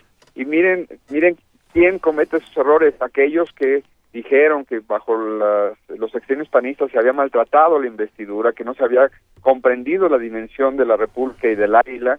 Y bueno, estos señores le han prestado la escenografía que ninguna otra persona se pudo haber atrevido a prestarle a un eh, candidato que se ha cansado o no se ha cansado de insultar a los mexicanos y a México como país. Es, eh, eso ya lo sabemos, pero sigue sorprendiendo. Al correr de los días, la sorpresa no disminuye, al contrario, sigue siendo como de esas pesadillas que dices, no puede ser, lo estoy viviendo o lo estoy soñando. Bueno, eso estuvo eh, a lo largo de los días volviendo a ocurrir. No, no se fue, el señor Trump no se ha ido, se ha instalado aquí como un peligro. ¿Y cuál es el peligro? Pues es, es múltiple. Uno, que le haya eh, posibilitado al presidente Peña Nieto relanzar su candidatura. Es decir, hubo ahí unos primeros ejercicios de que decían que agarraba impulso a partir de lo que fue su visita a la Ciudad de México, el señor Trump. Bueno, eso es posible. Hay que hay que calibrarlo en el tiempo. También las campañas en el día a día tienen altas y bajas, pero también yo no sé el cálculo que hicieron el gobierno mexicano pensando en una de esas, bueno, pero no va a llegar, como si la candidata Hillary Clinton estuviera en su historia y en su desempeño eh, blindada contra algún error garrafal o un escándalo que, que surja de algo de su pasado y eh, pues caiga, pierda y entonces va, va a ser un punto, eh, un hito en la historia de esa campaña, damos madera a todos, en la historia de esa campaña si triunfara la del señor Trump, cuando vino a México y empezó el repunte, empezó el relanzamiento, terrible. Pero lo otro es, lo que sigue siendo algo que se quedó con el señor Trump aquí en México, es la constatación. Ahora sí que la evidencia frontal, total, eh, absolutamente inconmensurable, permítanme esa palabra, de que este gobierno es capaz de cualquier disparate. Este gobierno es capaz de cualquier locura. Este gobierno es capaz de poner en riesgo al país y eso no es cosa menor.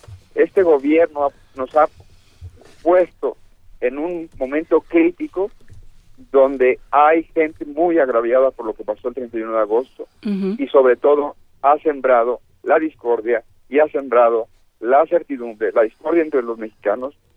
Frente, eh, los mexicanos ya no pueden, yo creo que ese día Peña Nieto incluso perdió buena parte de las filas periodistas, que algo tenían de nacionalistas, algo, este, a veces medio rancio, a veces medio ranchero, pero tenían nacionalismo. Y ese día yo creo que Peña Nieto cruzó un límite. Y el otro es que han instalado también la certidumbre de que no son confiables, de que pueden hacer cualquier cosa y, y que por tanto debería haber un debate sobre qué hacemos. Dos años es muchísimo tiempo para dejárselo en las manos a esta gente así como así. Es que yo creo que das en el clavo, Salvador, porque si algo, si alguna palabra ha, ha, estado constantemente o alguna espíritu ha estado constantemente en este gobierno desde el principio, y me acuerdo cuando hablábamos de la gendarmería como una ocurrencia, y luego eh, fuimos hablando de falta de reflexión, de falta de cálculo político, de falta de, de asesores, de falta de proyecto, o sea, realmente lo que hay es, a ver, se, están todo el tiempo actuando desde la irreflexión y desde la ocurrencia. Entonces, o sea, no, no puede ser que en esas manos estemos, porque en esas manos estamos. No, no puede Sí. ser. Yo que- creo que otra cosa que, que hace eh, muy preocupante la situación es se ha, se, ha, se ha- se ha visto una cara de las monedas o una una de las caras de, de muchas monedas que tenemos que tener a mano para tratar de entender estos cuates. Eh, una de las caras es quién aconseja a Peña Nieto. Y bueno, ya vimos un poco que, que, que- que nadie o nadie con capacidad. Pero la otra es que un líder tiene la obligación de no destruir a su equipo, de cuidar a su equipo. Y este líder, miren, en un solo movimiento, desautorizó completamente a la canciller, que haya sido como haya sido, pues ahí estaba, ¿verdad? La señora Claudia Ruiz- Macié, ahí estaba, la desautorizó completamente, la destruyó. Le entregó, le dio la renuncia. Eh, sabemos que intentó, mira. Bueno, o- o no es la bonito renuncia o gesto. no das la renuncia. O sea, eso de intentar de te la doy mía, tuya te la presto, no. O sea, o renuncias o no renuncias, pero bueno, parece que hubo un amago por ahí. Dos, pues si es cierto lo que se dice, que el que está detrás de la visita es el señor Luis Videgaray, secretario de Hacienda, pues también él ya quedó con el prestigio más que abollado. O sea, va a cargar con esto. Tres, tu secretario de, de, de Gobernación va a tener que lidiar con temas migratorios, con preguntas sobre el muro, con preguntas de los países de Centroamérica que le van a decir, oye, a ver qué le dijeron a Trump, sí o no, porque para ellos es contener la respiración. Las naciones centroamericanas que oyeron casi casi dictar la agenda de lo que va a ser una especie de doctrina Monroe a, a la, a la Trump, oyeron desde los pinos que va a haber eh, una serie de medidas que los van a afectar a ellos. El secretario de Gobernación debe tener una serie de intercambios con la gente con la que tiene que trabajar temas migratorios en los que no, no debe saber qué decir. El secretario de Economía, ¿qué le va a decir a las empresas? No me traigan su inversión, vamos a todo dar. Pues sí, crecemos poquito, pero somos los de los que crecemos y miren, están viniendo algunas este armadoras y otras eh, compañías transnacionales. ¿Qué les va a decir? Oye, no, pues el presidente ya dijo que sí vamos a renegociar el TLC, entonces aguanten, porque no sé qué tantos y tantitos y nomás este un par de asteriscos por ahí. Eso no se puede. Eh, eh, Todo el gobierno debe estar paralizado sabiendo, eh, esperando ahora la elección de los Estados Unidos. ¿Por qué? Porque el presidente le abrió la puerta, vino un señor, tiró agenda y ahora cuatro secretarios, ni más ni menos cuatro secretarios de Estado, como pinos de boliche, salieron por los aires con la con la chuza que se aventó el señor Peña Nieto. Es, yo creo, un momento gravísimo. Por desgracia, no se va, no se va a disipar, no hay ruido mediático. Si cambian la primera plana del Excelsior no va a pasar nada. Este, el Excelsior no va a hacer ninguna diferencia. Eh, la gente está muy agraviada. Y con razón, Y y, con no se nos puede olvidar, Salvador. Pues sea- no, pero va a tener consecuencias prácticas, no nomás es un agravio de que yo me lo llevo en el corazón. Sí, e- en medio de todo esto y partiendo de estas lógicas de percepciones se convierten en realidades, ¿no? Ajá. Que ese es el problema al que nos estamos enfrentando. También es cierto que, por otro lado, eh, la, la gran mayoría, en la cual me incluyo y creo que nos incluimos, ah, eh, ya descubrimos que el vecino también es el enemigo. Ah, y, y esto es parte de la percepción, no solamente la, la percepción de la inutilidad o el pecar por omisión o por acción, sino quién es este personaje y a qué nos estamos enfrentando. ¿no? Bueno, y, y- Eh, y meternos de lleno en la campaña que no quería, que, que nos llevaron a esa campaña. nos llevaron. No estar ahí. Así es. Y en vez de salirnos de la campaña, ah, no, levantar el perfil y decir, ¿por qué nos agarran de piñata? ¿No? ¿Por qué nos vuelven uno de sus temas centrales? Y bueno, te terminas peleando con la señora Hillary Clinton, que claro, está utilizando, eh, está utilizando una serie de elementos sobre lo, las contradicciones del señor Trump, pero eso ya sabíamos, que iba a decir una cosa aquí y otra distinta allá. Bueno, perdón, este, hasta los niños lo saben en México. No, bueno, ¿qué, ¿qué esperabas? Pues claro que le diste la plataforma para que dijera ellos no lo saben, pero lo van a pagar, ¿no? El lo que no sabe, sí, yo, yo la verdad es que pensándolo bien, sí lo pagaría. Vamos a ver. No. Yo me propongo, sí, pero con las fronteras de antes de 1847. las de arriba. Ah, claro, vamos, ¿Qué era el pagamos. río Nueces, el sí, río qué? claro, pagamos el muro que empieza en el río Nueces, Colorado vuelve a ser nuestro, California vuelve a ser nuestro, Arizona vuelve a ser. Venga. Pero en una charla que tuvimos con un especialista la semana pasada, Salvador, a mí me pareció muy interesante esto que decían de, a ver, esta, este muro del que tanto se quejan, uno, ya existe. Ya existe, está ahí, es un muro. Entonces, estamos teniendo una discusión estéril y el problema es que está pesando mucho más que los hechos que deberíamos estar analizando, ¿no? Y estamos perdiendo la atención por un evento francamente lamentable. ¿Tú qué piensas? A, eh, a ver, no, no existe un muro. Eh, existe una serie de medidas. Es que, que es un muy buen punto, porque existe una serie de medidas muy preocupantes que está ejecutando el gobierno mexicano en la frontera sur, para empezar. A petición y a dictado de los Estados Unidos estamos deteniendo y de, eh, eh, haciendo más difícil el tránsito de los ciudadanos centroamericanos y de otras nacionalidades, pero sobre todo centroamericanos, desde la frontera sur. Dos, hay, hay gente que piensa que Hillary Clinton es la buena de la película. No, bueno. a ver, no hay buenos en la película. En esta película no hay, no hay buenos. Eh, y el, pres- presidente Obama le dicen el deportador en jefe. ¿Por qué? Porque nadie como él, ni George Bush, ha deportado tantos mexicanos de, eh, desde los Estados Unidos. El deportador en jefe es uno de los más grandes enemigos que tiene México hoy. Eh, ha tenido discursos y gestos sobre algunos mexicanos en Estados Unidos, pero no ha aplicado, no ha sabido, no ha podido o no ha querido emplearse a fondo en torno a una reforma migratoria. Entonces, eh, el muro puede ser peor. Las situaciones de quienes tienen que buscar rutas cada vez más peligrosas para internarse en Estados Unidos y con eso jugarse la vida puede ser peor. Sí, sí puede ser peor. Venga, tenemos todavía mucho, tenemos que seguir hablando del tema sin lugar a dudas porque apenas, esto apenas está empezando. ¿eh? y con estos muchachos que no ayudan. Y estos muchachos que no ayudan. Así es. Ah, querido Salvador Camarena, te mandamos un gran abrazo y el próximo lunes aquí estamos. Nos saludamos el próximo lunes. Que estén muy bien. Pasen buena semana a pesar de los muchachos de los pinos. Órale, gracias. Haremos nuestro mejor esfuerzo. Gracias, Salvador. Buena semana. Vamos a escuchar música. Sí. Pasotes. Pasotes. Con John, John Coltrane. Ay, nada más. Wow. Ay, nada más, John Coltrane.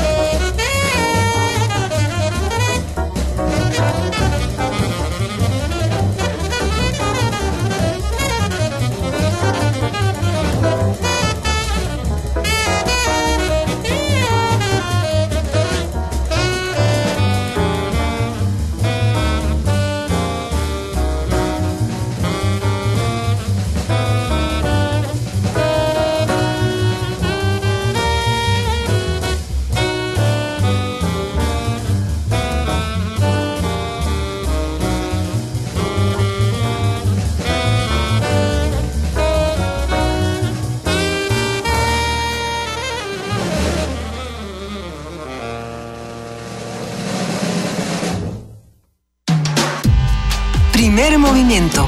Podcast y transmisión en directo en www.radiounam.unam.mx.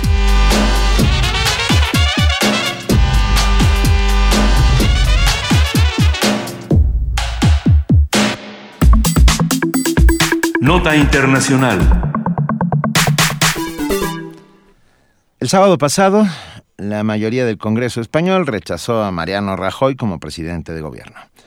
Los 170 diputados del Partido Popular, Ciudadanos y la Coalición Canaria apoyaron al aspirante, mientras que 180 representantes restantes, mayoría, impidieron que el líder del PP fuera investido presidente por esa mayoría simple. Con esta derrota parlamentaria no hay expectativa de investidura presidencial en España hasta el 31 de octubre. Sin embargo, si ese día no hay otro nombramiento, se convocará elecciones para el 25 de diciembre o el 18 de diciembre en caso de que los partidos logren modificar la ley electoral para, para reducir la campaña. Es decir, nos vamos a la que sigue, ya a la que sigue, ya a la que no, sigue. bueno, ¿O qué va a pasar? Bueno, en 2011 Rajoy logró la presidencia del gobierno con mayoría absoluta en el Congreso y con un poder territorial y municipal sin precedentes para su partido. Ahora continuará con capacidades limitadas y al frente del grupo parlamentario más numeroso, pero sin la confianza del actual Congreso. ¿Y Podemos dónde quedó, por cierto? Es ¿Qué pasó con pregunta. Podemos? Bueno, a ver, hoy vamos a hacer un análisis de lo sucedido en las elecciones en España, el reacomodo de fuerzas políticas y las perspectivas que se abren para el gobierno español. Para ello nos acompaña el doctor Alejandro Chanona Burguete. Él es doctor en ciencia política y maestro en estudios políticos europeos por la Universidad de Essex, Inglaterra. Él es licenciado en Relaciones Internacionales por la Facultad de Ciencias Políticas y Sociales de la UNAM, profesor investigador en el Centro de Relaciones Internacionales de la Facultad de Ciencias Políticas y Sociales de la UNAM. Alejandro Chanona, buenos días, ¿cómo estás? ¿Cómo les va? Buenos días, gusto en saludarles. Es un gustazo. Muchas gracias por acompañarnos, Alejandro. A ver, pa- ¿Y ahora qué pasó? ya, sí, ah, ¿y ahora, ¿Ahora qué, qué? pasó en España? Bueno, yo creo que la fragmentación de... ¿Me escuchan bien, verdad? Claro que sí. Yo creo que la fragmentación del voto en, en España responde también a una a una pérdida de, de fe y de y de confianza en toda la clase política española. O sea, no poder armar un gobierno con una mayoría con una mayoría calificada como lo propone la ley electoral, pues habla de que no le tienen confianza a nadie. Pero lo peor del caso es que además entre ellos no se tienen confianza. Entonces, si ven los discursos de este segundo fracaso de investidura de Rajoy, pues es una especie como de todos contra todos. Entonces, en esa lógica, los consensos son difíciles cuando tienes una clase política 100% desacreditada y donde Podemos no pudo, eh, al final, en la, en la última elección, eh, catalizar el, el voto del enojo. Eh, Pero ¿por qué? ¿Qué pasó entonces con Podemos, que ha perdido toda la fuerza con la que había empezado y que todos teníamos eh, una cierta confianza que también se ha ido perdiendo? Mira, este, puede haber para de hipótesis. Una de ellas es que eh, radicalizó su discurso y bueno, todos los miembros de Podemos no están tan unidos. O sea, hubo una línea decía, mantengámonos lo más distante de los partidos tradicionales, mantengamos la línea pro, pro poder ciudadano y un poquito dentro de la línea de lo que es Rejón y, y, y- Eh, Estamos... con, con no, A ver, sí, ahí, te, te perdimos un poco. un poco, Alejandro.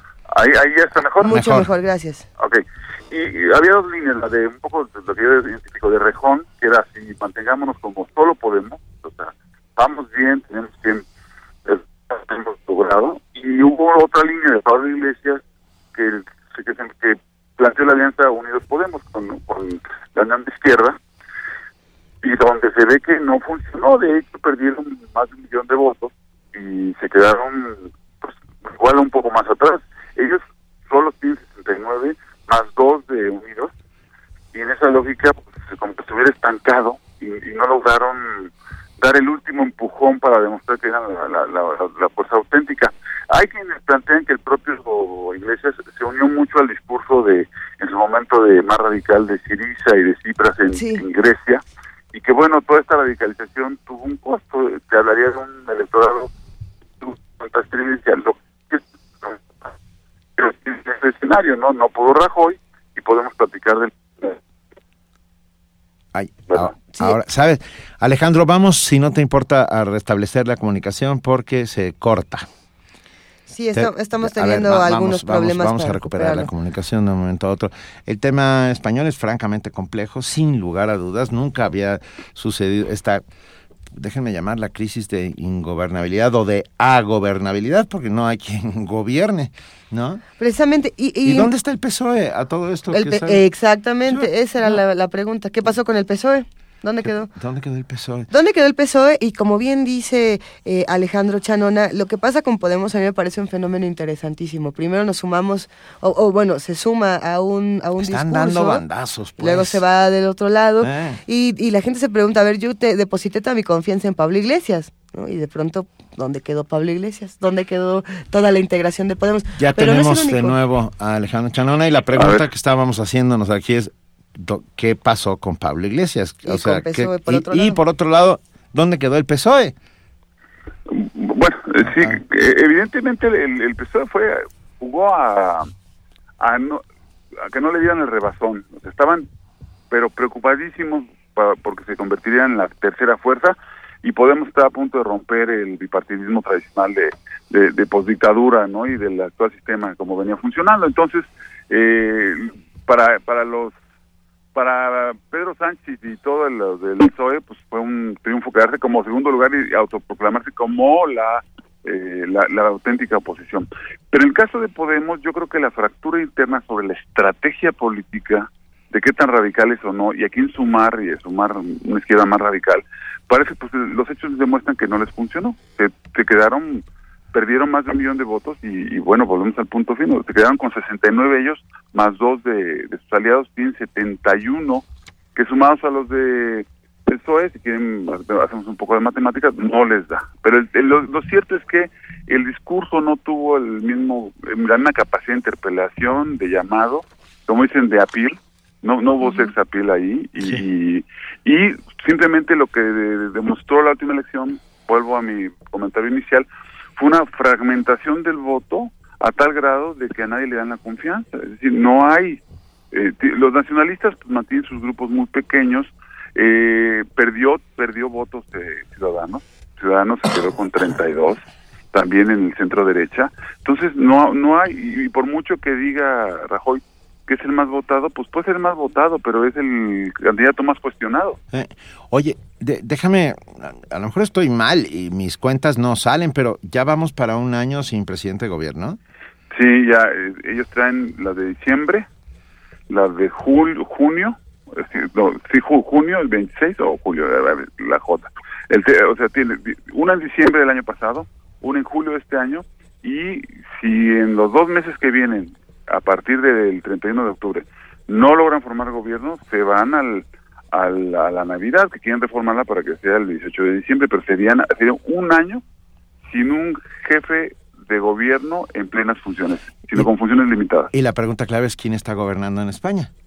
eh, yo eh, bueno yo creo que es piloto automático por un lado están la, este, además de las cortes y el gobierno que tiene su su sistema burocrático eh, están haciendo los mínimos, porque por ejemplo ahorita en, eh, eh, corren el riesgo simplemente de hacer un presupuesto en espejo, o sea, no habrá nuevo presupuesto, funcionarán con las cifras del año que cierra, y segundo, pues los mínimos, ¿no? O sea, va al G20, pues va a algún otro evento, pero no están tomando decisiones de fondo en materia de legislación para políticas públicas y temas de fondo de la modernidad política de España. Están, están frenados todos. Yo tengo una duda, bueno, también Armando Pedraza, que nos escribe y hace comunidad con nosotros, yo eh, comparto la duda, es si el Brexit también eh, generó parte de esta, de esta crisis. No, fíjate que, no, comentaba hoy con mis alumnos de, de, Unión Europea, doy de 7 a 9, me encanta dar de 7 a 9 clases, pero ¿quién me manda? Qué suerte tiene. Les decía yo que que si, si, revisamos la historia de la participación de, Reino Unido en, la, en las entonces comunidades europeas, hasta la Unión Europea siempre fue euroescéptico, resistente a transferir soberanía, eh, siempre con el ánimo de, de cláusula de yo no le entro a esto, no le entro a la zona euro, no le entro a la zona Schengen, pues no le entraba nada, y es, es, es crónica de una salida anunciada, nada más que faltaba la coyuntura, como fue la, la, idea de Cameron, y, y la- el vuelo que agarró nacionalismo frente a, a políticas que, que no políticas. Entonces, en esa lógica, yo no pienso que el Brexit tenga un valor. Tiene un valor para quizás Cataluña o hasta para el País Vasco, pero no para esta España invertebrada que no se pone ahora de acuerdo. Es decir, no no creo que en términos amplios toda la crisis sea esa. No, yo creo que la, la crisis deriva de que no crece la economía, de que hay muchos jóvenes parados, es decir, desempleados, que el bienestar se ha frenado, que eh, España unilateralmente tomó medidas de, de, eh, para a favor de lo que se llama la troika con Bruselas, que incluía al Fondo Monetario para recortar, eh, frenar salarios, frenar eh, pensiones, para recortar el gasto público. O sea, hoy eh, en términos reales hay, un deterioro de- del, del bienestar de los españoles y lo están demostrando con no darle la confianza a nadie. Hay un tema ahí nacional y estrictamente español que yo les comparto. Creo que acabas de dar con la una de las claves, porque aquí hay más de una clave, esto es una suerte de concierto polifónico que no acabamos de, de entender del todo, pero ah, las autonomías, ah, ¿qué tanto están pesando las autonomías en todas estas decisiones, Alejandro Chanona? Bueno, po- ahorita podrían tener un peso sustantivo para formar gobiernos si, por ejemplo, eh, Rajoy insiste, porque este está testarudo, pero, pero si, por ejemplo, lograran convencer, Podemos ya exhortó a, a Zoe a que, a que se anime, y el discurso tímidamente de Pedro Sánchez abrió la posibilidad de sumar a los del cambio, implicaría sumar, hay una fórmula que es los, los 85 de, del PSOE, los 71 de la alianza que trae Podemos, eh, y con que agarraran a todas las minorías, o sea, todos, desde los canarios hasta los eh, vascos, Cataluña y demás, Asturias, y todo, ahí hay toda una fragmentación. Con esos pueden formar gobierno. ¿Con nada eso más que- tienen 180? con ellos, sí, porque súmale. que tú- No, no, sí, correcta. sí, tienes No, razón. 180. 180. Tienes- Digo, eh, ¿verdad? Sí, tienes razón. Pero los españoles, este, difícilmente se ponen de acuerdo. Para los para las minorías, para los digamos minorías o para los grupos de nacionalidades, cualquier cualquier mesa de negociación incluye sus reivindicaciones nacionales y, y si me apuran algunos, pues el, permiso para poder echar a andar un, un referéndum sobre permanencia o no en España. En Cataluña sería un gran tema. ¿no? ahí, ahí está. Eh, ahí. Yo me quedo pensando que después de esto que está sucediendo, y si se cumple un año sin presidente de gobierno, en algún momento las Cortes tendrán que plantear eh, reformas a la Constitución. No lo sé, estoy, estoy aventurándome.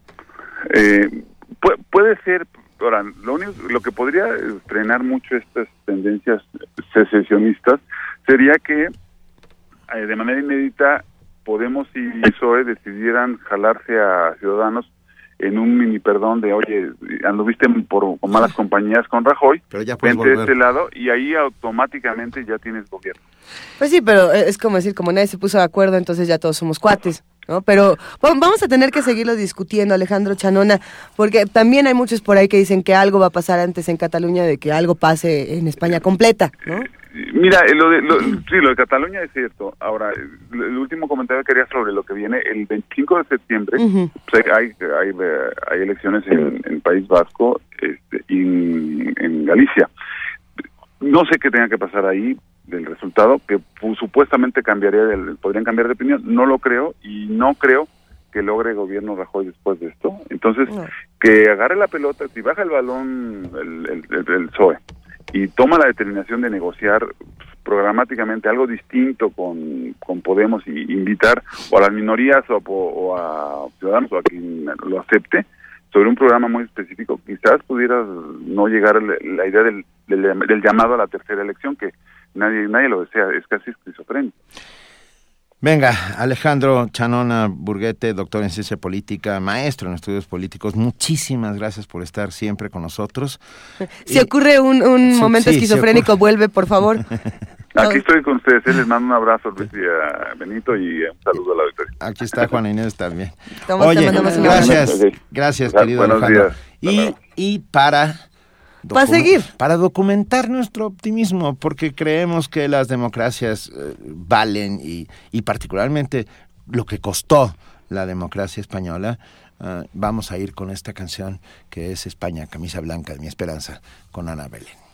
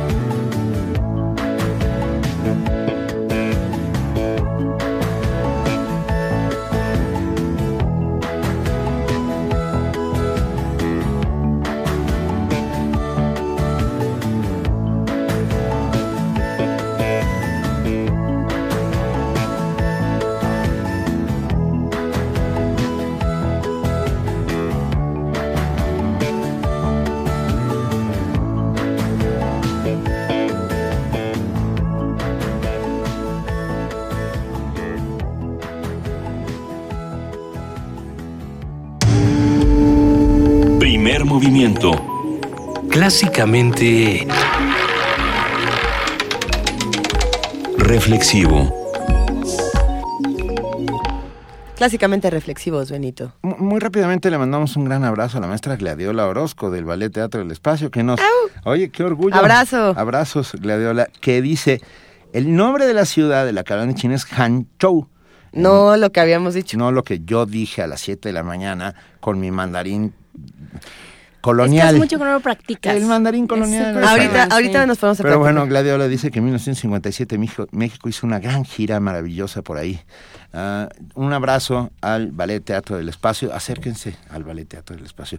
Y gracias a Carlos Herrera que también nos llamó. Pero ya tenemos en la línea y nos da muchísimo, muchísimo gusto. ¿Le hacemos Ah, una introducción bonita? Sí, va. A ver, Universo de Letras cumple tres años. Estas son las Exacto.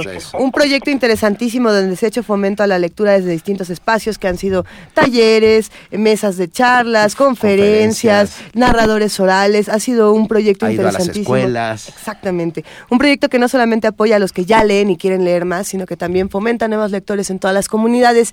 Y para nosotros es un proyecto importantísimo que queremos celebrar con la maestra Anel Pérez, secretaria Hola. técnica de vinculación de la Coordinación de Difusión Cultural. Anel, buenos días. ¿Cómo están todos por allá, Luisa, Benito, Juana? ¿Cómo Está andan? muy Muy bien, bien. Anel. Feliz cumpleaños, Anel. Ay, muchas gracias. Estamos súper contentos y ya muy preparados para lo que venga en los próximos futuros años de Universo de Letras. Pero por lo Pero pronto viene algo ¿qué pasado viene? mañana. ¿Eh? Arrancando O sea. Exacto, de eso les quiero platicar. Este Universo de Letras como proyecto de formación de lectores.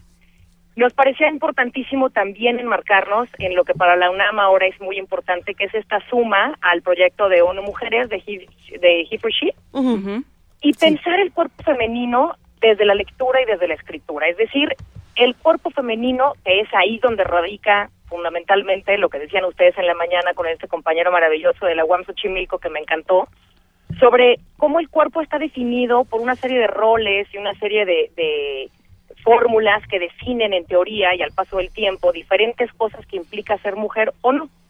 Y en este caso, los quiero invitar a ustedes y al auditorio, por supuesto, el 7, 8 y 9 de este, de este mes, o sea, esta semana, un coloquio que se llama El cuerpo femenino y sus narrativas. Esto Eso. va a tener lugar en el MUAC, en el auditorio del MUAC, por las tardes.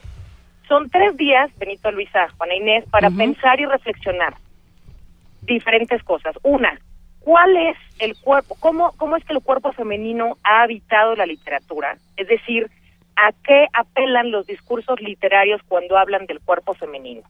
La juventud, el cuerpo, la desnudez, La los belleza. pechos, la belleza, eh, el pelo largo y todas estas fórmulas que desde la literatura han reforzado también el fenómeno de qué es mujer y cuál es la construcción del género. Eso por una parte. Por otra, ¿cómo y dónde está la creatividad femenina y dónde están los espacios de producción, reproducción y consumo literario desde, la, desde lo femenino? Es decir, ¿dónde y cómo están las protagonistas mujeres, las escritoras mujeres, las editoras, pero también las lectoras?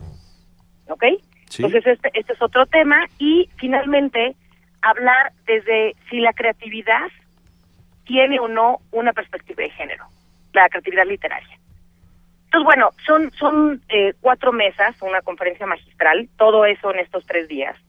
Eh, vamos a comenzar con una mesa que me parece especialmente importante porque vamos a hablar sobre la equidad de género en la vida universitaria. Y entonces vamos a ir de eso tan general hacia lo más particular, como por ejemplo eh, el cuerpo femenino y sus narrativas, es una mesa específica para hablar de eso, el paso del tiempo como metáfora, el paso del tiempo en el cuerpo de las mujeres, ¿no? O en la, o en la feminidad.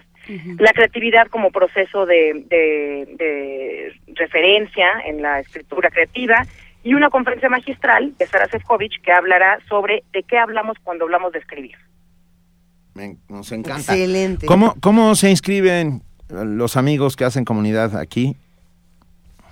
¿Cómo se escriben los amigos? A ver, O sea, repíteme. ¿cómo, cómo nos inscribimos, Ah, pues? ¿Cómo se inscriben? Entendí que seguimos hablando de la escritura creativa. No, Perdón. claro que se- Nosotros nos escribimos con dificultades, pero- Habrá maneras de inscriben- escribirse, pero se- para inscribirse. No, bueno, se tienen que inscribir para luego escribir.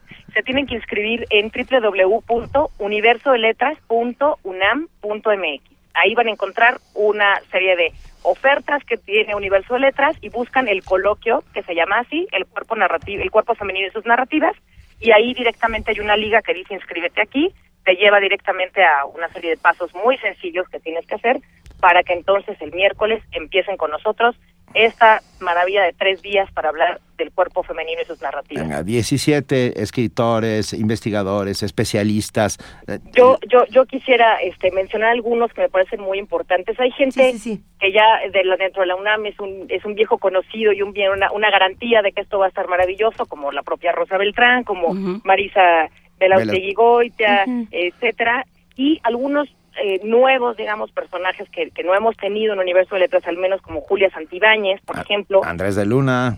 Andrés de Luna, bueno, va a estar Alberto Ruiz Sánchez, va a estar Ana García Bergua, Mónica Lavín, Nuria Gómez, que es alguien que ustedes conocen y yo también y que queremos Nuestra mucho. Nuria Gómez. Exacto. Entonces, bueno, este y en la mesa inaugural va a estar la abogada general, nuestra querida amiga, la doctora Mónica González Contró, el doctor Pedro Salazar, que desde jurídicas también tendrá una perspectiva importante, Elena López por parte del PUEC y por supuesto nuestra coordinadora de difusión cultural, la doctora María Pérez Uriarte, que inaugura este este coloquio el, el primer día, el miércoles. Venga, ya, ya está subido en nuestras redes sociales y nosotros volvemos a transmitir y transmitiremos todavía hoy y mañana esta invitación para Universo de Letras y el Cuerpo Femenino y sus narrativas, 7, 8, 9 de septiembre en el Museo Universitario de Arte Contemporáneo, en su bellísimo auditorio. Muchas gracias, Anel. Gracias a ustedes porque siempre son nuestros aliados y porristas de Universo de Letras y eso lo, lo agradecemos y apreciamos muchísimo. Faltaría, queremos. fa- faltaría más. Bueno, los queremos mucho y muchas gracias por esta oportunidad. Saludos al, al auditorio y ahí los esperamos a todos. Un abrazote, Anel. Pérez. Vamos a, vamos a una nota para seguir hablando de lo que está ocurriendo en nuestro país. En la carrera a la presidencia, bueno, y en otros países, en la carrera a la presidencia de los Estados Unidos, no solo compiten los partidos republicano y demócrata, pues digo, por- porque a veces pensamos que nomás son esos dos. Lo que pasa es que no cuentan tanto, pero ahora están Exacto. empezando a contar. A ver qué está pasando. También existen las otras figuras que ya acaparan la atención de muchos electores. Nuestra compañera Cindy Pérez Ramírez amplía la información. Es posible que los nombres Jill Stein, Gary Johnson y Eva McMullin no les suenen conocidos. Sin embargo, ellos también son candidatos a la presidencia de los Estados Unidos por los partidos Verde, Libertario e Independiente, respectivamente.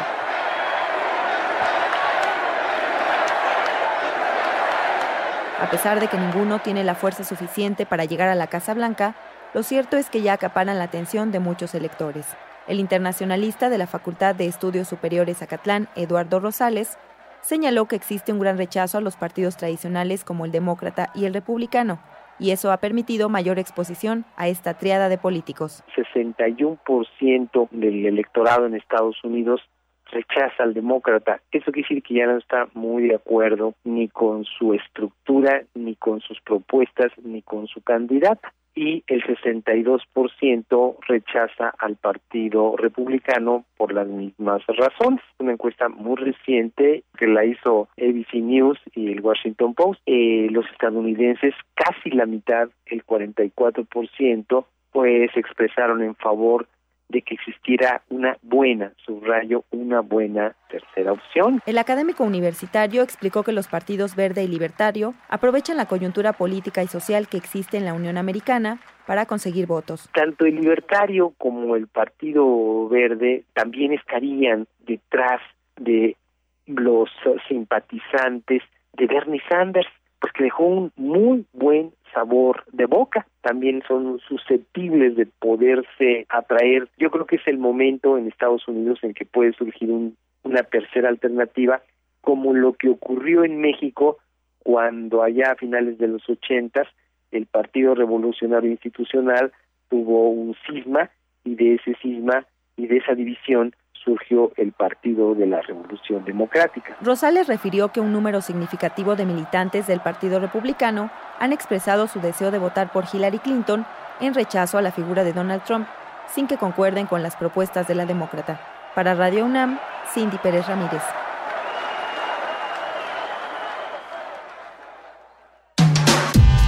Primer movimiento. Podcast y transmisión en directo en www.radiounam.unam.mx.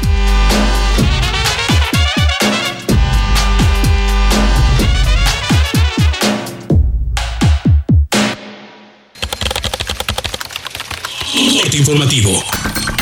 La UNAM.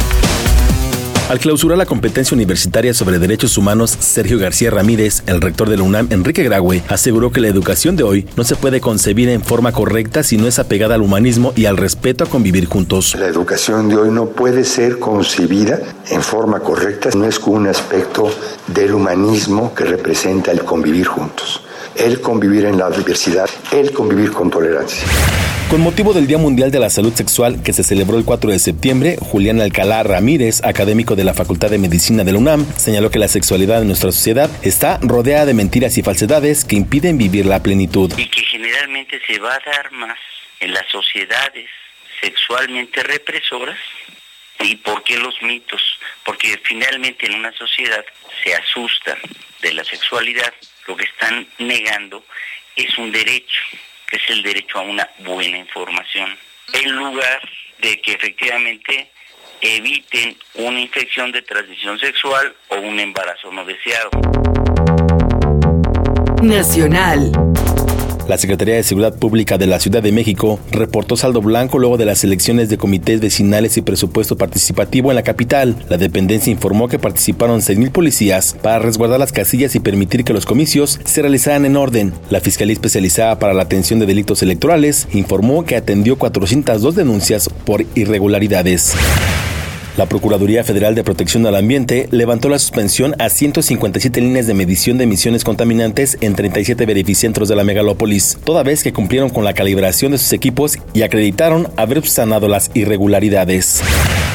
La Procuraduría General de la República informó que investiga la desaparición de 70 extranjeros en territorio nacional, de los cuales el 50% se registraron entre 2014 y 2015. La Ciudad de México, Tamaulipas y Michoacán encabezan la lista de entidades con mayor número de desapariciones. Internacional. Estudiantes chilenos se manifestaron en las calles de Santiago para exigir una reforma educativa. Acusaron que no pueden concluir sus estudios debido a la deuda económica que adquieren. Habla Beatriz Michel, manifestante. Tengo que trabajar como asistente en donde el sueldo es mínimo, donde todo mi sueldo se va a una deuda, en donde no puedo pagar la micro, eh, las cosas básicas, la alimentación, la locomoción, cualquier tipo de cosas no, no, no las puedo sustentar porque no me alcanzan sueldo, porque no pude terminar de estudiar, porque tengo una deuda tremenda solo por estudiar. Estudiantes y docentes colombianos denunciaron que el presidente Juan Manuel Santos disminuyó el presupuesto anual al sector educativo. Habla María Alejandra Rojas, integrante de la Federación de Estudiantes Universitarios de ese país. Con unas políticas claras por parte del Banco Mundial, de la OCDE, de diferentes, digamos, escenarios multilaterales que han venido planteando la necesidad de hacer unos recortes presupuestales a la educación, de generar mayor dinámica de privatización en las, en las universidades. La Madre Teresa de Calcuta fue canonizada este fin de semana. Habla el Papa Francisco. Que ella sea vuestro modelo de santidad. Creo que va a ser difícil que la llamemos Santa Teresa. Su santidad está muy cerca de nosotros. Es tan tierno que de forma espontánea vamos a seguir diciéndole Madre Teresa. En el marco de la cumbre del G20, Estados Unidos y el país anfitrión China protagonizaron un inicio tenso. Esto luego de que el gobierno asiático no instaló una escalera para que el presidente Barack Obama descendiera de su avión y pisara la alfombra roja, lo que le obligó a usar una salida alterna. Un día como hoy. En 1914 nació el escritor chileno Nicanor Parra, considerado como el padre de la antipoesía. Cancionero sin nombre, poemas y antipoemas y canciones rusas son algunas de sus obras más reconocidas.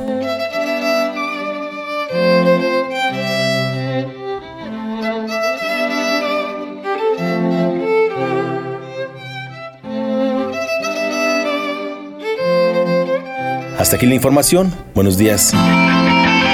Radio UNAM, clásicamente informativa. Primer movimiento. Clásicamente... Incluyente. Nuevo semestre. Regresa a clases con Libros UNAM. Más de 4.000 títulos editados por institutos de la UNAM te esperan en nuestras librerías. Descuentos del 20 y el 50% a toda la comunidad universitaria. arte, ciencia, ingeniería, humanidades y más te esperan aquí. Entra a www.libros.unam.mx y conoce lo que tenemos para ti. Habla Ricardo Anaya. Este año logramos el mayor triunfo en elecciones para gobernador en toda la historia del PAN. Gracias a todas y a todos los que creyeron en la Fuerza de Acción Nacional y en sus alianzas. Hoy tenemos un enorme compromiso. No les vamos a fallar. El PAN está de regreso, listo para construir el México del mañana. Ya juntos lo demostramos. De que se puede, se puede. Ricardo Anaya, presidente nacional del PAN. Primer movimiento y Radio UNAM. Por la igualdad de género. Dima Hatib, poeta y periodista árabe. Es una verdad que siempre digo, es gracias a los hombres en mi vida que me han ayudado, también las mujeres, pero yo creo que las hombres, los hombres más que las mujeres, mi padre, pero también mi mamá que no hizo, por ejemplo, en la casa no había diferencia entre hermano y hermana, hembra y varón. Mi padre, pero también muchos colegas míos en el trabajo que me han defendido cuando otros colegas hombres querían pararme o querían decir, ella no puede hacer esto porque es mujer. Tú respaldas. Yo respaldo la igualdad de género. ¿Y yo? Yo también. Primer movimiento por la igualdad de género. He For she. En redes sociales, en Facebook como Primer Movimiento UNAM y en Twitter como P Movimiento o escríbenos un correo a primermovimientounam@gmail.com. Hagamos comunidad.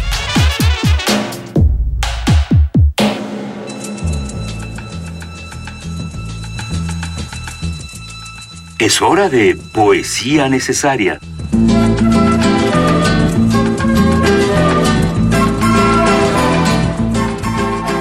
Poesía necesaria, Benito Taibo, y tienes la fortuna de que te toca el día de hoy, que es un día especial para la poesía. Sí, hoy cumple 102 años de haber nacido el grandísimo Nicanor Parra. Nicanor Parra, que tuvo la malísima fortuna de haber vivido, ser contemporáneo de Pablo Neruda. Y lo digo así porque, bueno, él y Pablo de Roca, los dos tuvieron esa enorme sombra que significaba Pablo Neruda por sobre ellos y que no los dejó llegar hasta donde podían haber llegado en su tiempo. Y cuando digo poder llegar, quiere decir ser más conocidos en Más ese leídos. momento y más leídos. La fortuna es que los leemos Pero ahora. bueno, yo lo ¿no? sé, son un par de Pero sí. genios. Nicanor, Nicol- eh, Nicanor Parra es un verdadero genio. Y a él, hoy en su 102 aniversario, le damos este abrazo por medio de sus propias coplas del vino. Nervioso, pero sin duelo, a toda la concurrencia, por la mala voz suplico perdón y condescendencia. Con mi cara de ataúd y mis mariposas viejas, yo también me hago presente en esta solemne fiesta. ¿Ha- ¿Hay algo, pregunto yo, más noble que una botella de vino bien conversado entre dos almas gemelas? El vino tiene un poder que admira y que desconcierta. Transmuta la nieve en fuego y al fuego lo vuelve piedra. El vino es todo. Es el mar, las bolas de veinte leguas, la alfombra mágica, el sol, el oro de siete lenguas. Algunos toman por sed, otros por olvidar deudas, y yo por ver lagartijas y sapos en las estrellas. El hombre que no se bebe su copa sanguinolenta no puede ser, creo yo, cristiano de buena cepa. El vino puede tomarse en lata, cristal o greda, pero es mejor en copiuje, en, copiuje, o en azucena. El pobre toma su trago para compensar las deudas, que no se pueden pagar con lágrimas ni con huelgas. Si me dieran a elegir entre diamantes y perlas, yo elegiría un racimo de uvas blancas y negras. El ciego con una copa ve chispas y ve centellas, y el cojo de nacimiento se pone a bailar la cueca. El vino, cuando se bebe con inspiración sincera, solo puede compararse al beso de una doncella.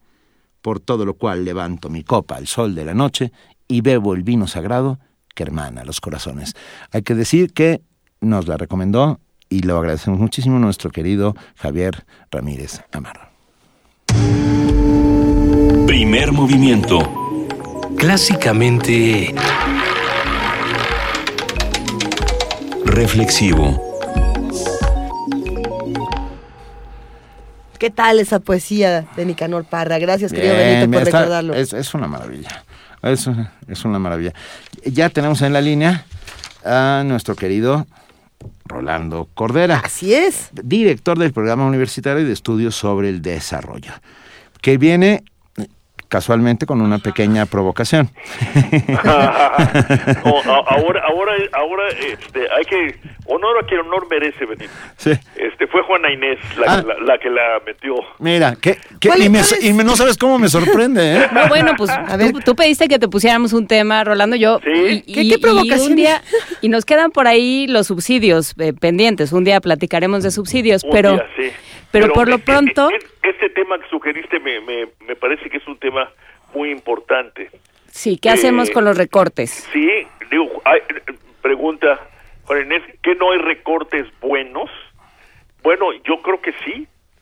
Debe haber recortes buenos porque la paradoja de nuestra finanza pública es que al mismo tiempo que, que no alcanza para atender necesidades eh, eh, urgentes, ingentes y, y demandas inerciales como, como son ya hoy las de las pensiones, por ejemplo, así como no alcanza para todo eso, eh, sí alcanza para eh, una bola de programas desparramados, sin ninguna racionalidad, que repiten los programas federales eh, y en ocasiones repiten los programas estatales cuando se trata de, de programas locales. Esto lo ha estudiado muy al detalle la, el Consejo Nacional de Evaluación de la Política de Desarrollo Social y en su informe sobre la, política social de cada año que envía al Congreso de la Unión les hace ver, pero es- estamos hablando de centenares, ¿eh?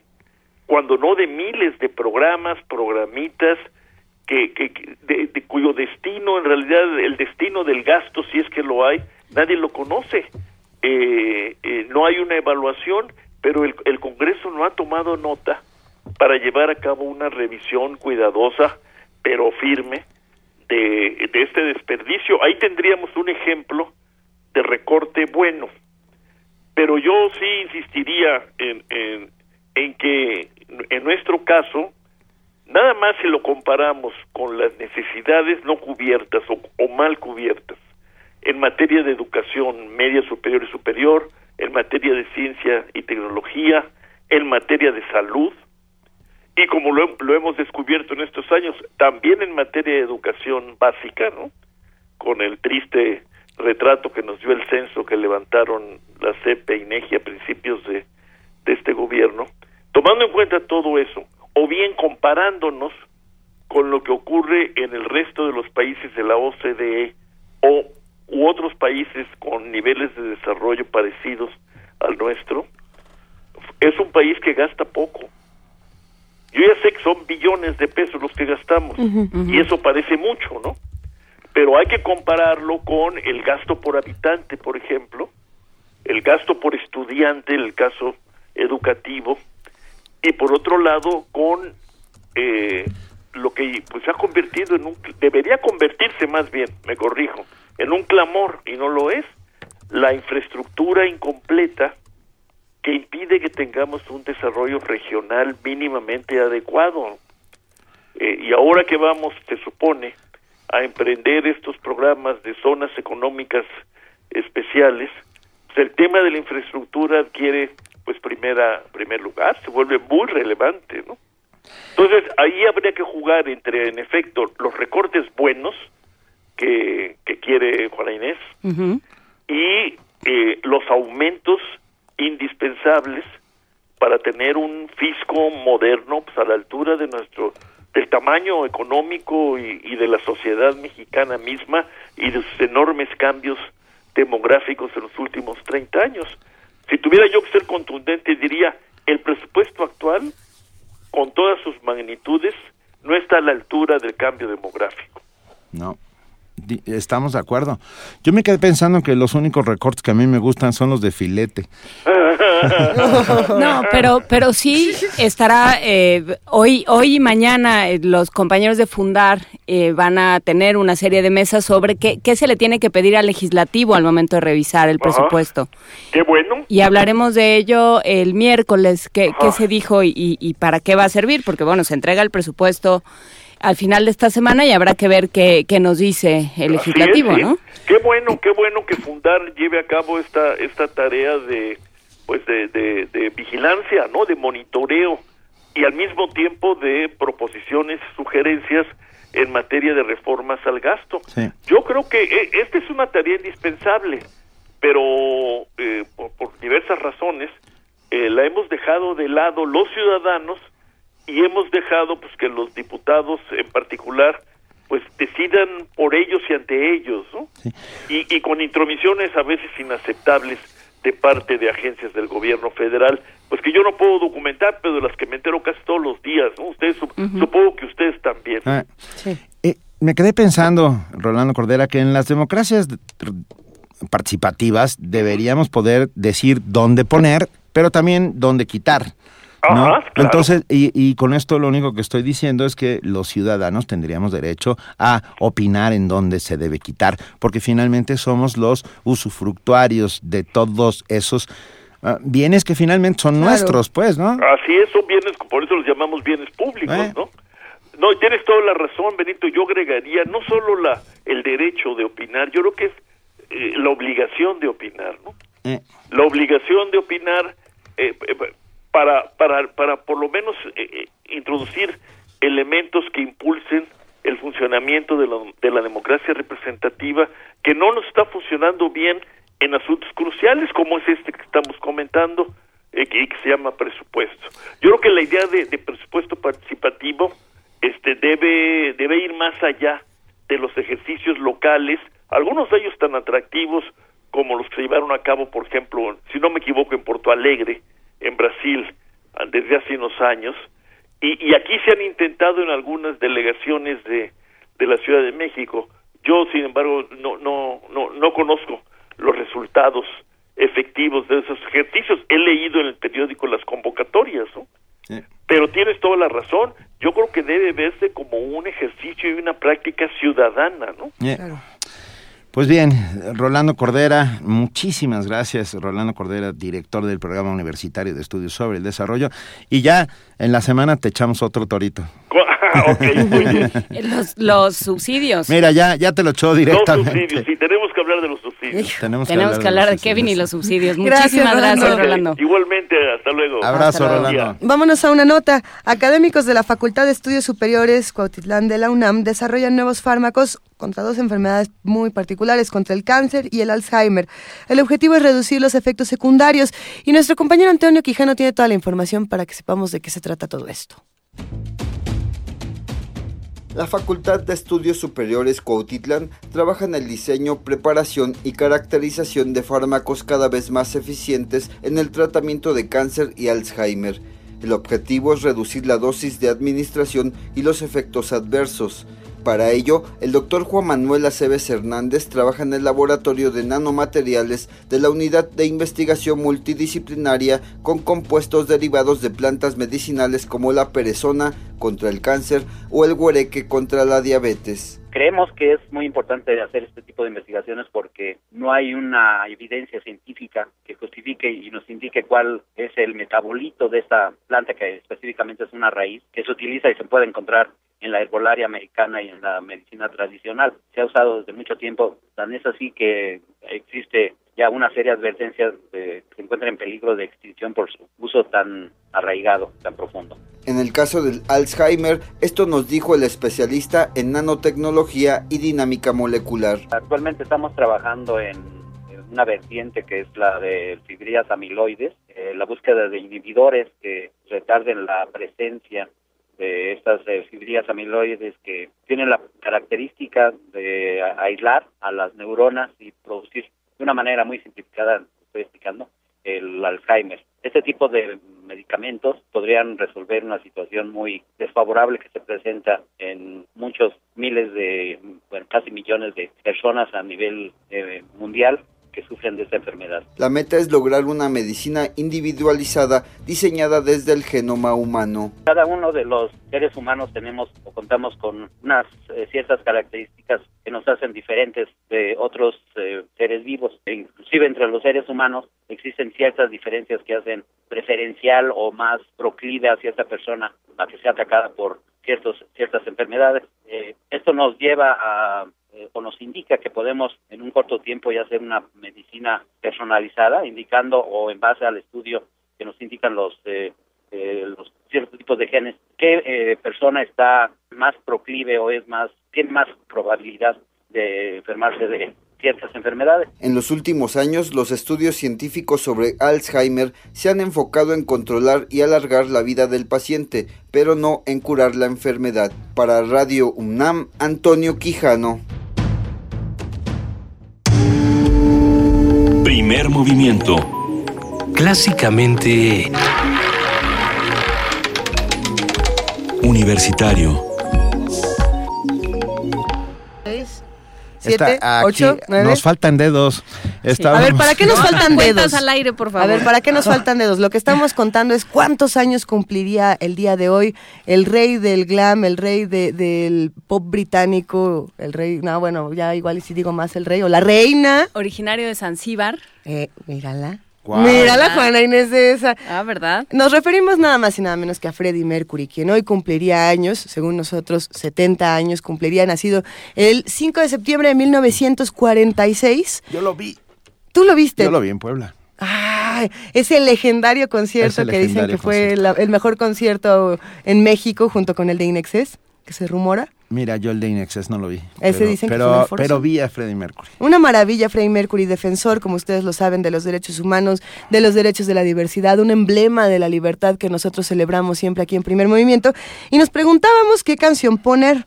Y precisamente mientras discutíamos cuál ponemos, cuál Pero no. coincidimos muy rápido. ¿eh? Coincidimos rápidamente y coincidimos con Diogenito, que él puso que quería escuchar Somebody to Love, así como nosotros pensamos que Somebody to Love es necesaria en estos tiempos donde no sabemos hacia dónde acercarnos, donde sentimos que nuestras autoridades nos traicionan, que no hay otro que nos entienda. Bueno, la empatía también empieza por la música. Puedo decir, como decía una amiga mía que, que me encantó, decía, es que es una canción iconoclástica. Iconoclástica. Sí.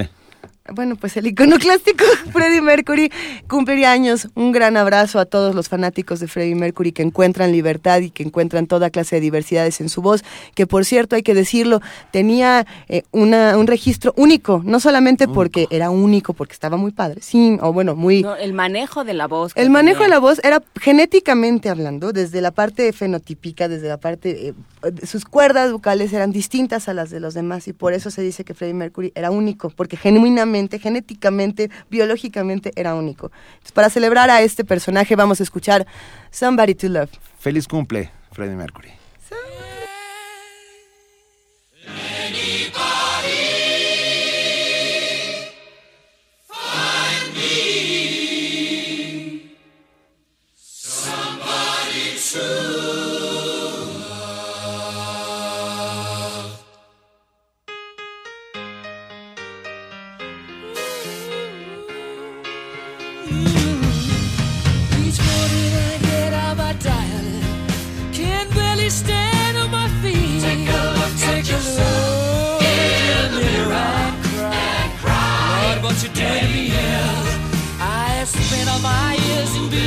Believing you, but I just can't get no relief. Lord, somebody, somebody, ooh, somebody, somebody, can anybody find me? Somebody to love.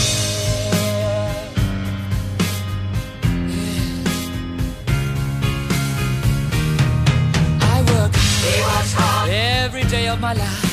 I work till I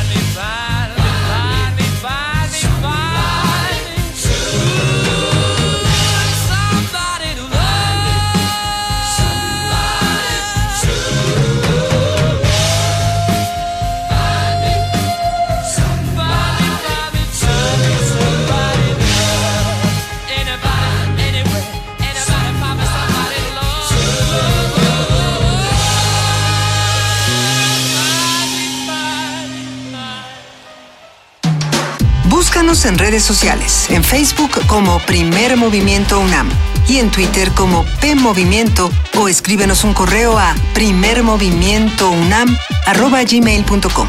Hagamos comunidad.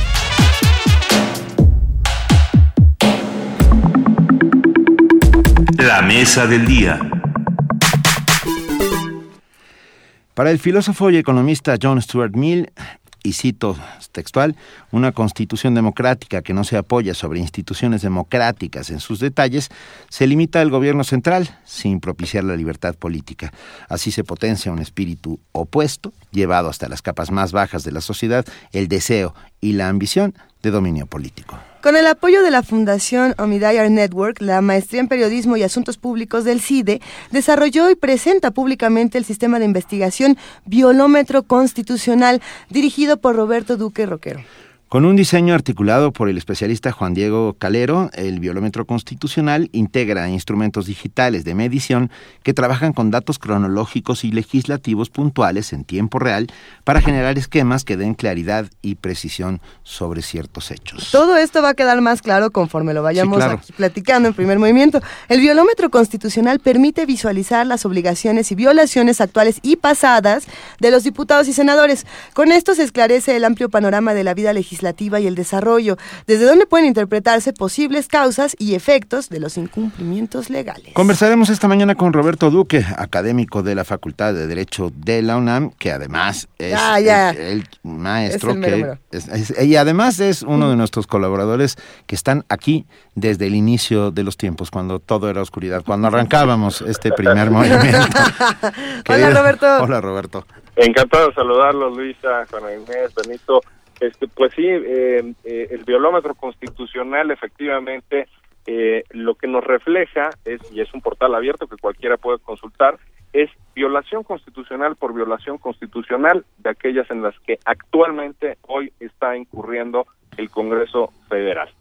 ¿Y cómo es que los legisladores violan la legislación? Bueno, pues tristemente esto ya es una cuestión no excepcional, sino recurrente, frecuente en México y lo hacen además con una gran despreocupación. Entonces tenemos un tablero en este portal en el que eh, se van viendo un- el reloj de arena, que es el emblema, eh, se ve un reloj de arena y nos describe la violación constitucional. Y les voy a poner un ejemplo, si me lo permiten, Por favor. que es muy muy curioso porque fíjense eh, lleva el Senado de la República en este caso es el Senado el responsable la mayor parte son las dos cámaras pero aquí El Senado debió haber nombrado, es solo uno de 22 ejemplos, una de las 22 violaciones que actualmente tiene el Congreso, eh, debió haber nombrado a un magistrado del Tribunal Electoral de la Sala Superior hace un año, y aquí viene pues segundo por segundo, ¿no? Hace un año, cuatro meses, 15 días, 9 horas, 30 minutos, 28 segundos, 29 segundos, 30 segundos,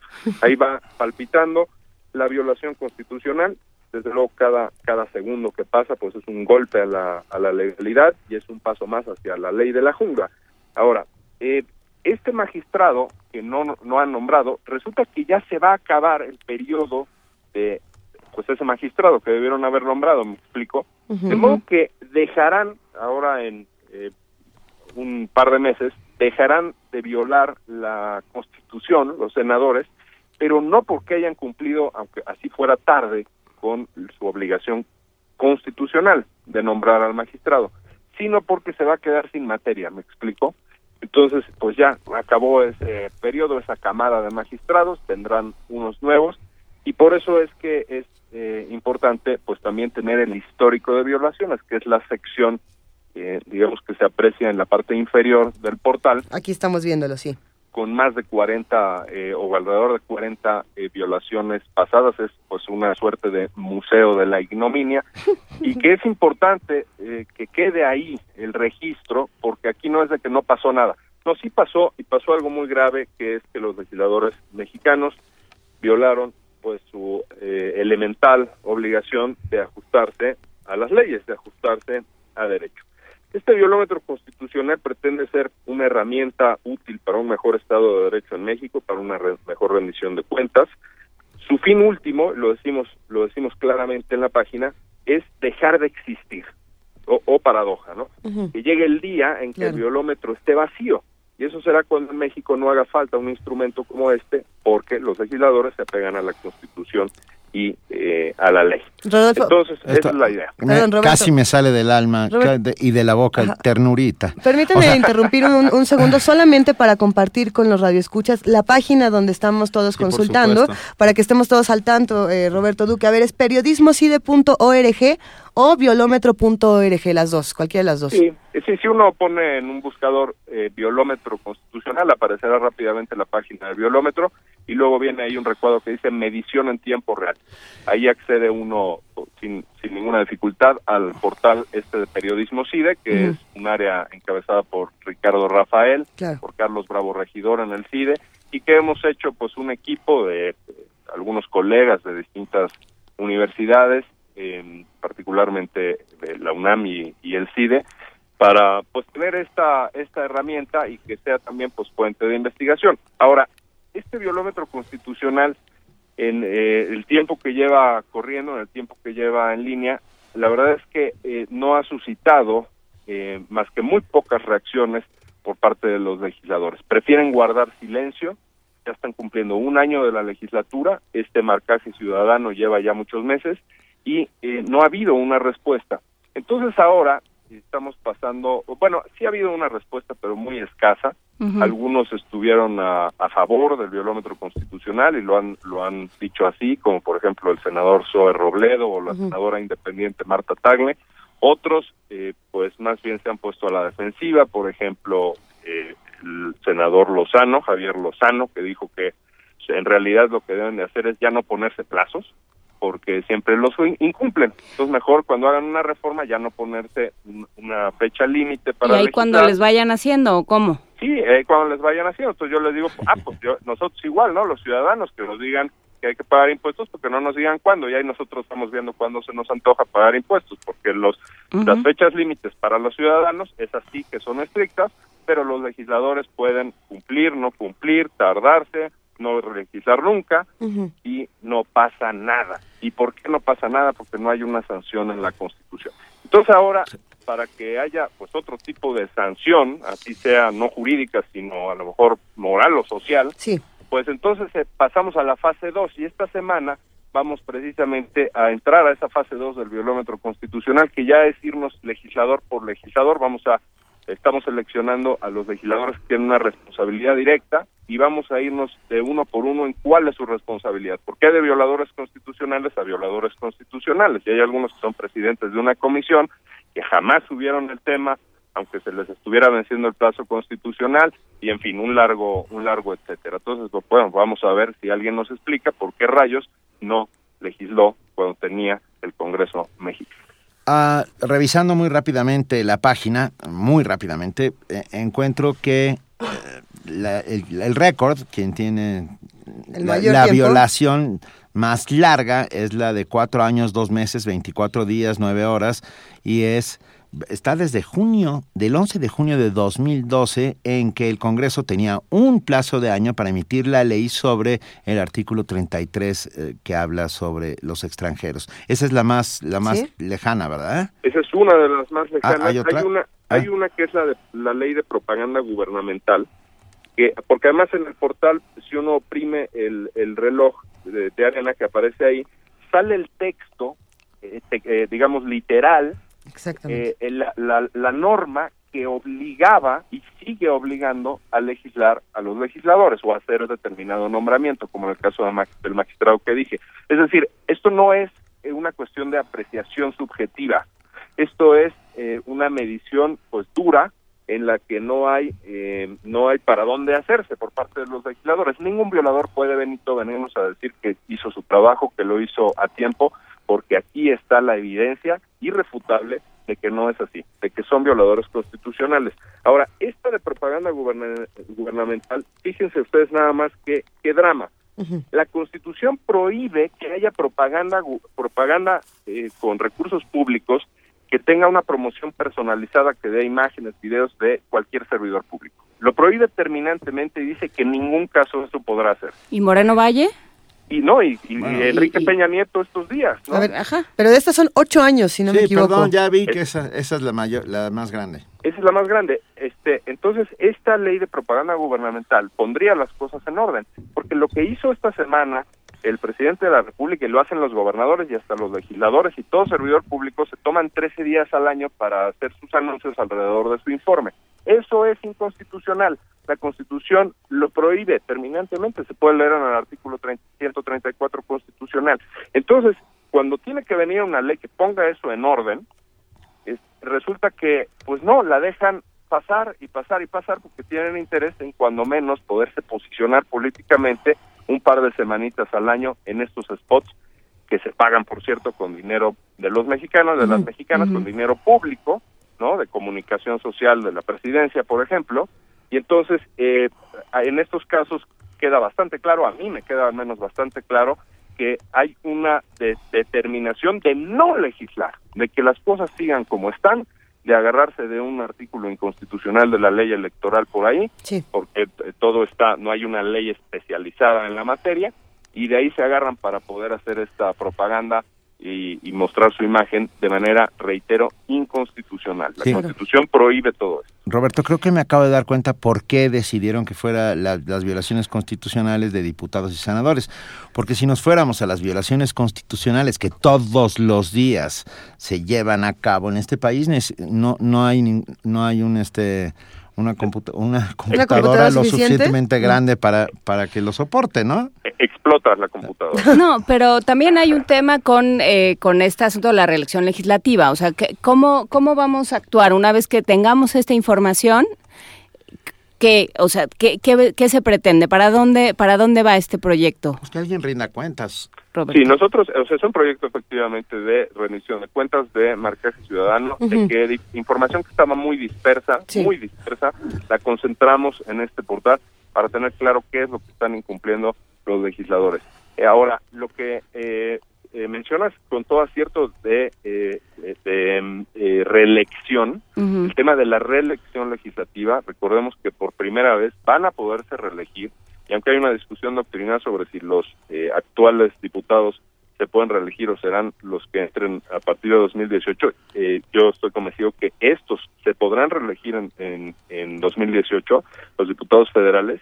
Bueno, pues este es también un, un eh, elemento de valoración, porque cómo va uno a reelegir a, una, a un legislador o a una legisladora que se cruzó de brazos ante una cosa pues que debería tener la mayor gravedad, Luisa, Claro. porque cómo cómo puede ser que nuestros legisladores que son los primeros obligados en cumplir la ley porque son los que hacen el derecho sean también los primeros en violarla. Esto es algo que tiene que ser inaceptable y que debería de pues producir eh, una gran eh, eh, inconformidad pues por parte de todos los que estamos representados, mal representados claramente por estos legisladores federales. Sin duda, Roberto. Y yo ahí me, me me gustaría preguntarte qué pasa entonces con, con los casos que podríamos llamar muy, entre comillas, de éxito eh, del violómetro. Es decir, ¿hay algún apartado donde podamos ver no, no las, las violaciones, digamos, vencidas, que son las que tenemos en color gris, ni las que están en curso, que son las que tenemos en, en color verde, las obligaciones en curso, sino quizá de, de donde podamos decir, a ver, el violómetro aquí tuvo una incidencia importante y podemos ver que esto cambió y podemos tener un registro también de cómo este tipo de, de proyectos funcionan para todos los que estamos alrededor. Bueno, hay que decirlo eh, con todas sus letras. Puede haber algún, algún, en el caso de la ley del derecho de réplica, por ejemplo, que estaba, llevaba mucho tiempo pendiente, hubo mucha incidencia ahí, muchos comentaron alrededor del violómetro eh, ese caso en particular. Eh, bueno, al final eh, terminó aprobándose, no hay forma de medir qué, qué tanto fue por gracias al violómetro o no. Nosotros creemos que algún alguna incidencia Por pudo haber tenido, por supuesto. pero hay que decirlo eh, con toda este, franqueza, no no ha tenido eh, un, eco como el que debería en los, a mi juicio, entre los propios legisladores. No hay una autocrítica de los legisladores, prefieren guardar silencio, prefieren dejarlo pasar, un statu quo, un estado de cosas, pues eh, absolutamente inconveniente en estas épocas en las que uno de los problemas más grandes del país pues es la eh, eh, fragilidad o la placidez del Estado de Derecho acompañada por la impunidad y también eh, por la corrupción. Eh, estas son formas de corrupción. Sin, sin duda. Roberto Duque, noto una constante y quiero a ver si, si podemos descifrarla. Y la constante es que en muchas de las violaciones constitucionales son herencias de legislatura a legislatura. Ah, y tengo la sensación, y esto es algo que quiero poner sobre la mesa, de que eh, los que heredan eh, las violaciones como que lo que quieren es tener su propia agenda y no la agenda pasada. O sea, se rehusan a, a responder a las herencias que les dejan las legislaciones pasadas. Eh, claro, eh, digamos, eh, técnicamente eh, sería indistinto si viene de una legislación pasada o no. Ellos al entrar al cargo, pues quedan obligados a eh, aprobar lo que, pues también lo que se encuentra pendiente. Se vuelve una obligación de ellos. La Suprema Corte ha sido muy clara al respecto. La Suprema Corte ha dicho, bueno, ahí el sentido común lo dice, no hacía falta que lo dijera la Suprema Corte.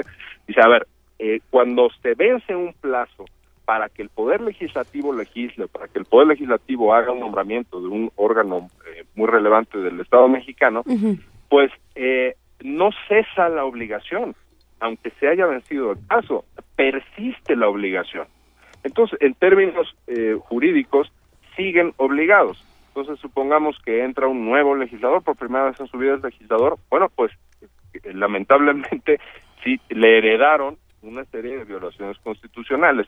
Entonces, una forma, eh, digamos, lo que esperaríamos es que reaccione ante ello, decir, vamos a poner al día a este Congreso en eh, que, que no está incumpliendo la legislación, ¿no? Los propios diputados, senadores, los propios legisladores, y, y eso no ha pasado. Pero es Parece que- ser que tienen una agenda distinta, ¿no? ¿Dónde están los incentivos? Es que eh, tú, tú decías hace un rato, eh, Roberto Duque, que no hay una no hay una sanción en la Constitución, o sea, no se contempla una sanción. Entonces, ¿cuáles son los incentivos? Si pueden pasar por la por la legislación nada más atendiendo lo que les da la gana y, y pasándosela bien y cobrando, ¿dónde están los incentivos? Digo, Pues además no, de lo de lo de servir a la patria y hacer bien tu trabajo, ¿no? Sí, ese, ese debería ser el incentivo, ¿no? Y de Sí, quitar bueno. el jugoso sueldo que reciben por Por un- eh, como servidores públicos y, y sin embargo no hacen nada. Pues efectivamente hay muy pocos incentivos y por eso es que ahora vamos a sacar una eh, especie de álbum, eh, no digo la marca para no que no haya problemas. pero, ¿Panini? bueno, ¿Se acuerdan de? Ah, exactamente, me leíste la mente, tenemos telepatía. Somos de la Este- misma edad. Este álbum del mundial, ¿no? Entonces vamos a sacar un álbum de, eh, de estas características, vamos a ir sacando tarjeta por tarjeta de violador constitucional por violador constitucional, ¿no? Y vamos a poner ahí cuál es la, la violación y cuál es la eh, eh, responsabilidad en concreto de eh, cada legislador, de estos que pues tienen una responsabilidad más directa que otros en estas violaciones constitucionales, pero pero bueno, es, eh, son simplemente los ejercicios que, que hemos que hemos eh, eh, diseñado o que hemos ideado en el violómetro constitucional eh, porque efectivamente parece no haber incentivos. Alguna vez me platicaron de, y lo creo, de un legislador que decía, oye, pero no se ha aprobado esta ley. Dice, no, a ver, a mí me pusieron aquí para que no se apruebe esa ley, Sí. para tratar de obstaculizar esa ley porque afecta a determinados intereses pues partidistas, políticos, económicos, ¿no? Y creo que ese es el caso en varias de estas violaciones, me parece que es el caso en la propaganda gubernamental que ya comentábamos. Ahí van a, quedar muchísimas preguntas que vamos a tener que seguir discutiendo. Roberto, eh, ¿qué planes van a tener a futuro con este biolómetro para darle mayor visibilidad a todos los que necesitamos tener esta información para seguir discutiendo?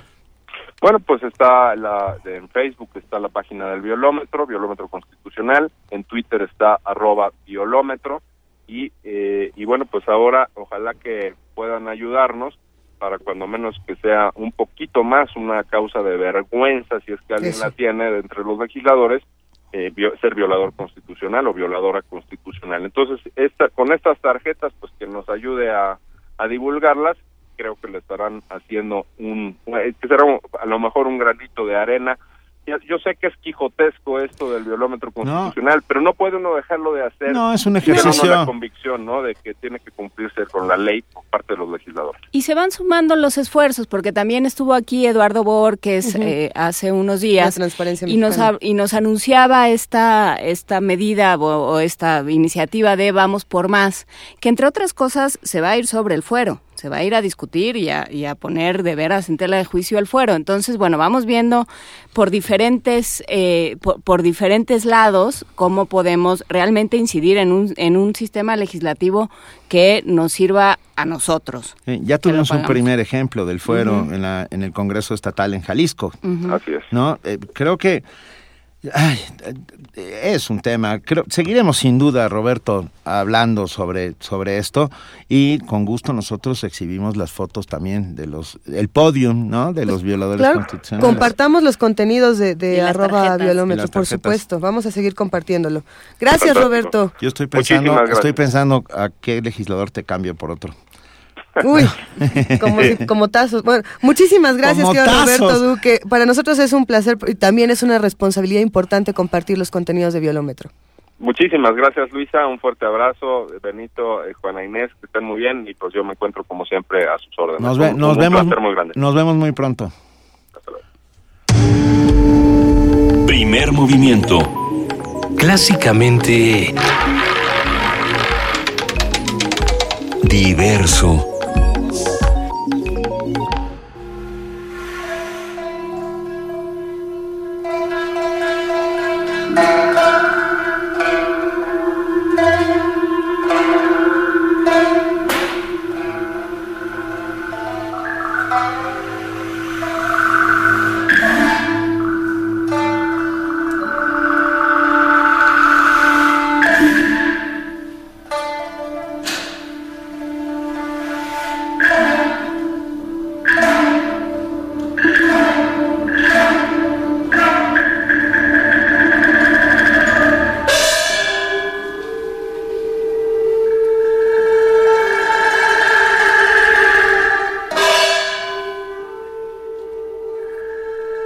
Estamos escuchando Sparkling Dust del compositor chino Yao Youping. Salpic- ¿Salpicar en la vastedad o Sal- salpicar en lo vasto? Como brillando, Sí. sparkling, Lo resplandeciendo. hemos logrado. lo. Eh, Del otro lado de la cabina hay un- una enorme sonrisa porque estamos, logramos tener esta comunicación con China y tenemos en la línea a nuestro queridísimo doctor Alberto Betancourt desde Hangzhou, China. ¿Cómo estás, Alberto? Muy buenos días. ¿Nos escuchas? Buenos días allá en México, querido Benito, Luisa, Juan Inés, qué gusto mandarles un abrazo desde esta ciudad que Marco Polo consideraba la puerta de entrada al cielo. Qué belleza, Qué belleza, Alberto. qué maravilla. ¿Cómo, cómo va el G20? Pues ya terminó, aquí ya es de noche, eh, terminó la cumbre y yo quisiera compartirles que esta es la temporada del año en la que el oleaje del río Guangzhou está más encrespado.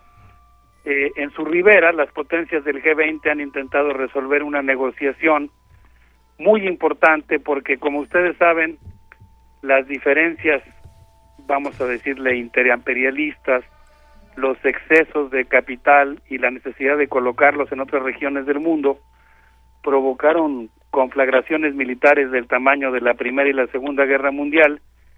Y aquí en Hanshu, en China, lo que está ocurriendo es que las potencias están tratando de ponerse de acuerdo en una mesa de negociación. Evidentemente eso es en sí mismo una buena noticia, aunque eso no quiere decir que no sean fuertes las tensiones y que a veces las fricciones eh, saquen chispas.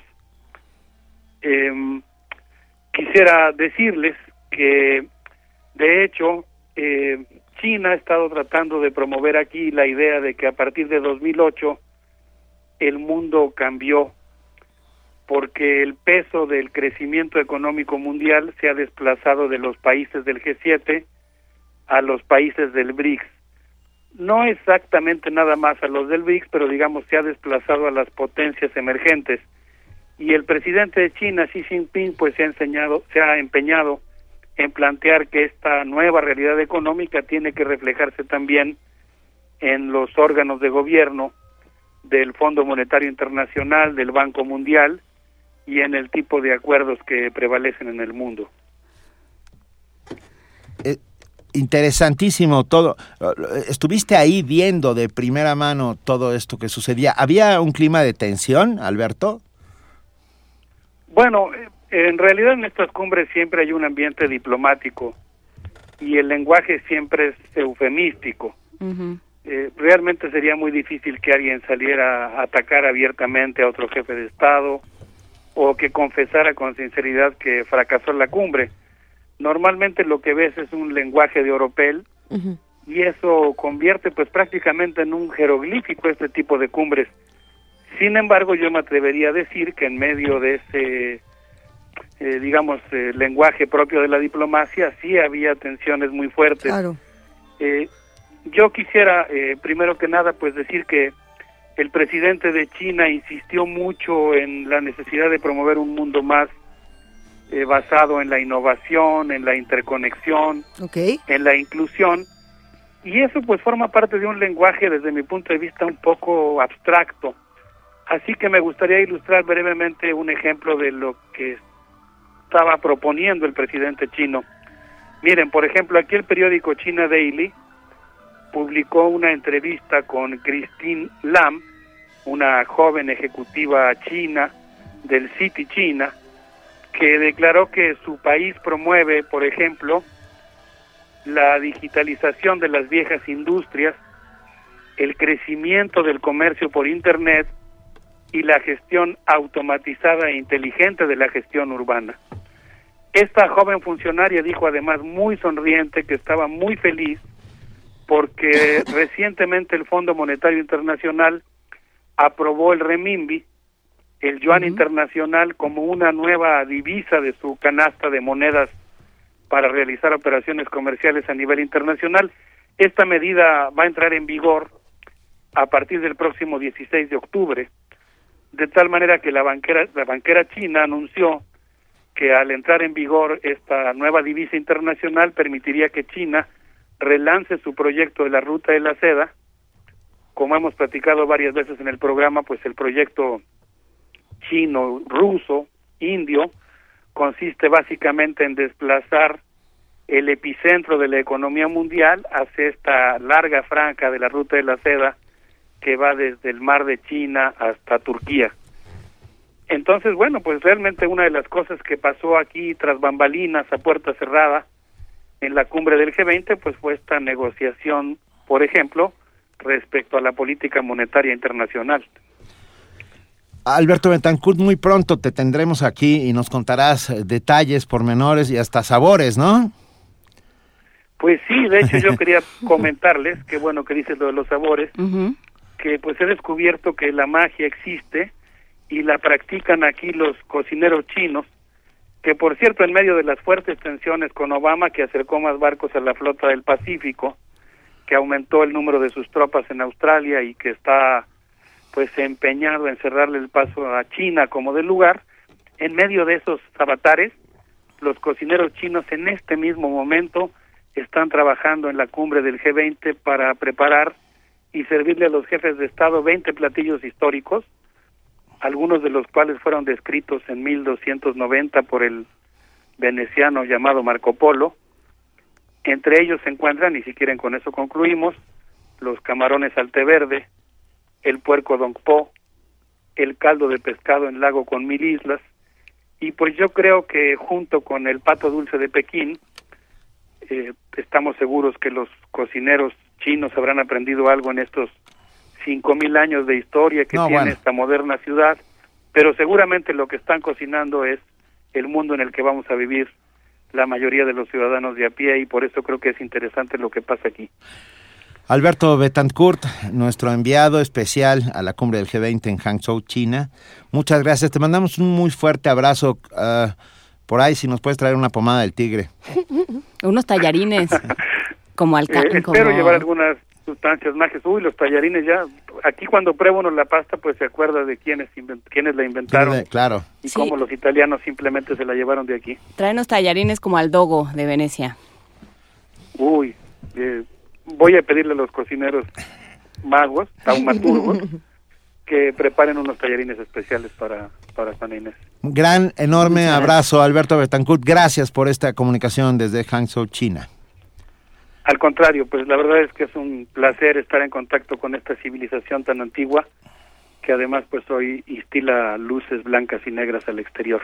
Un abrazo para todos nuestros amigos de Primer Movimiento. Gracias, Alberto Betancourt. Y nosotros seguimos aquí en Primer Movimiento después de discutir todo esto con Alberto Betancourt. pues Me emocioné queda- de poder hablar con Alberto, que está a Exacto. dos- 35 mil kilómetros, no sé cuántos. No ¿Eh? tengo idea de cuántos, pero sí muchos. Como cuántos, no- Muchos. Vamos, vamos a tener que verlo por ahí. Tenemos mucha información todavía que queremos discutir con ustedes. Una invitación, por supuesto, a que nos echemos un clavado a la Gaceta UNAM. Sí, porque justamente como, como fue el Día de la Salud Sexual y Reproductiva, hay una, hay una serie de, de artículos, no solo en la Gaceta que sale hoy, que puede encontrar hoy ya en sus facultades y centros de investigación, eh, que bueno habla justamente de lo que lo que se dice lo que se sabe lo que no se sabe pero se dice de todas maneras sobre la salud sexual sobre las prácticas Todos estos mitos y mentiras que todos existen. mitos y mentiras, problemas de igualdad y de equidad. Todo eso está dentro de la Gaceta. También hay una portada de nuestros compañeros eh, que se fueron a escalar los Andes en Bolivia. Pero mira, para despedir primer movimiento el día de hoy, porque ya estamos a un par de minutos, pensando en la conversación que tuvimos al principio del programa sobre diversidades eh, de género, de sexualidades que tenemos todos por ahí, y para platicar de estos artículos que se publican ahora en la Gaceta, está esta ópera que a mí me parece fenomenal, Lacme, yo creo, Lacme o Lacme, cada quien le dice como mejor le guste. Este primer acto eh, que es bellísimo y que habla también pues de, de la diversidad sexual, Lacme es una ópera preciosa que todos debemos consultar y que en la versión contemporánea uno puede encontrar esta canción en El Ansia, en esta película de Tony Scott donde Susan Sarandon y Catherine Deneuve tienen una una aventura increíble como vampiras lésbicas al estilo de Carmina de, de Carmila de Lefanu. En fin, vámonos ya. Vámonos ya. Y no- eh, gracias a todos los que han hecho posible y hacen diariamente posible este primer movimiento. Gracias a Radio UNAM. Gracias, querida Juana Inés de esa. Muchísimas gracias, Benito, Luisa y todos los que nos escuchan. Gracias, querida Juana Inés. Gracias, querido Benito Taibo. Nos escuchamos mañana de 7 a 10. Eh, vamos a escuchar Lacme para despedirnos. Ah, bueno, nos vamos con la ópera Lacme. Vamos a escuchar eh, Delibes. Así es. Gracias a todos, gracias a los que hacen comunidad diariamente con Primer Movimiento. Y esto fue justamente Primer Movimiento. El mundo desde la universidad y Lacme.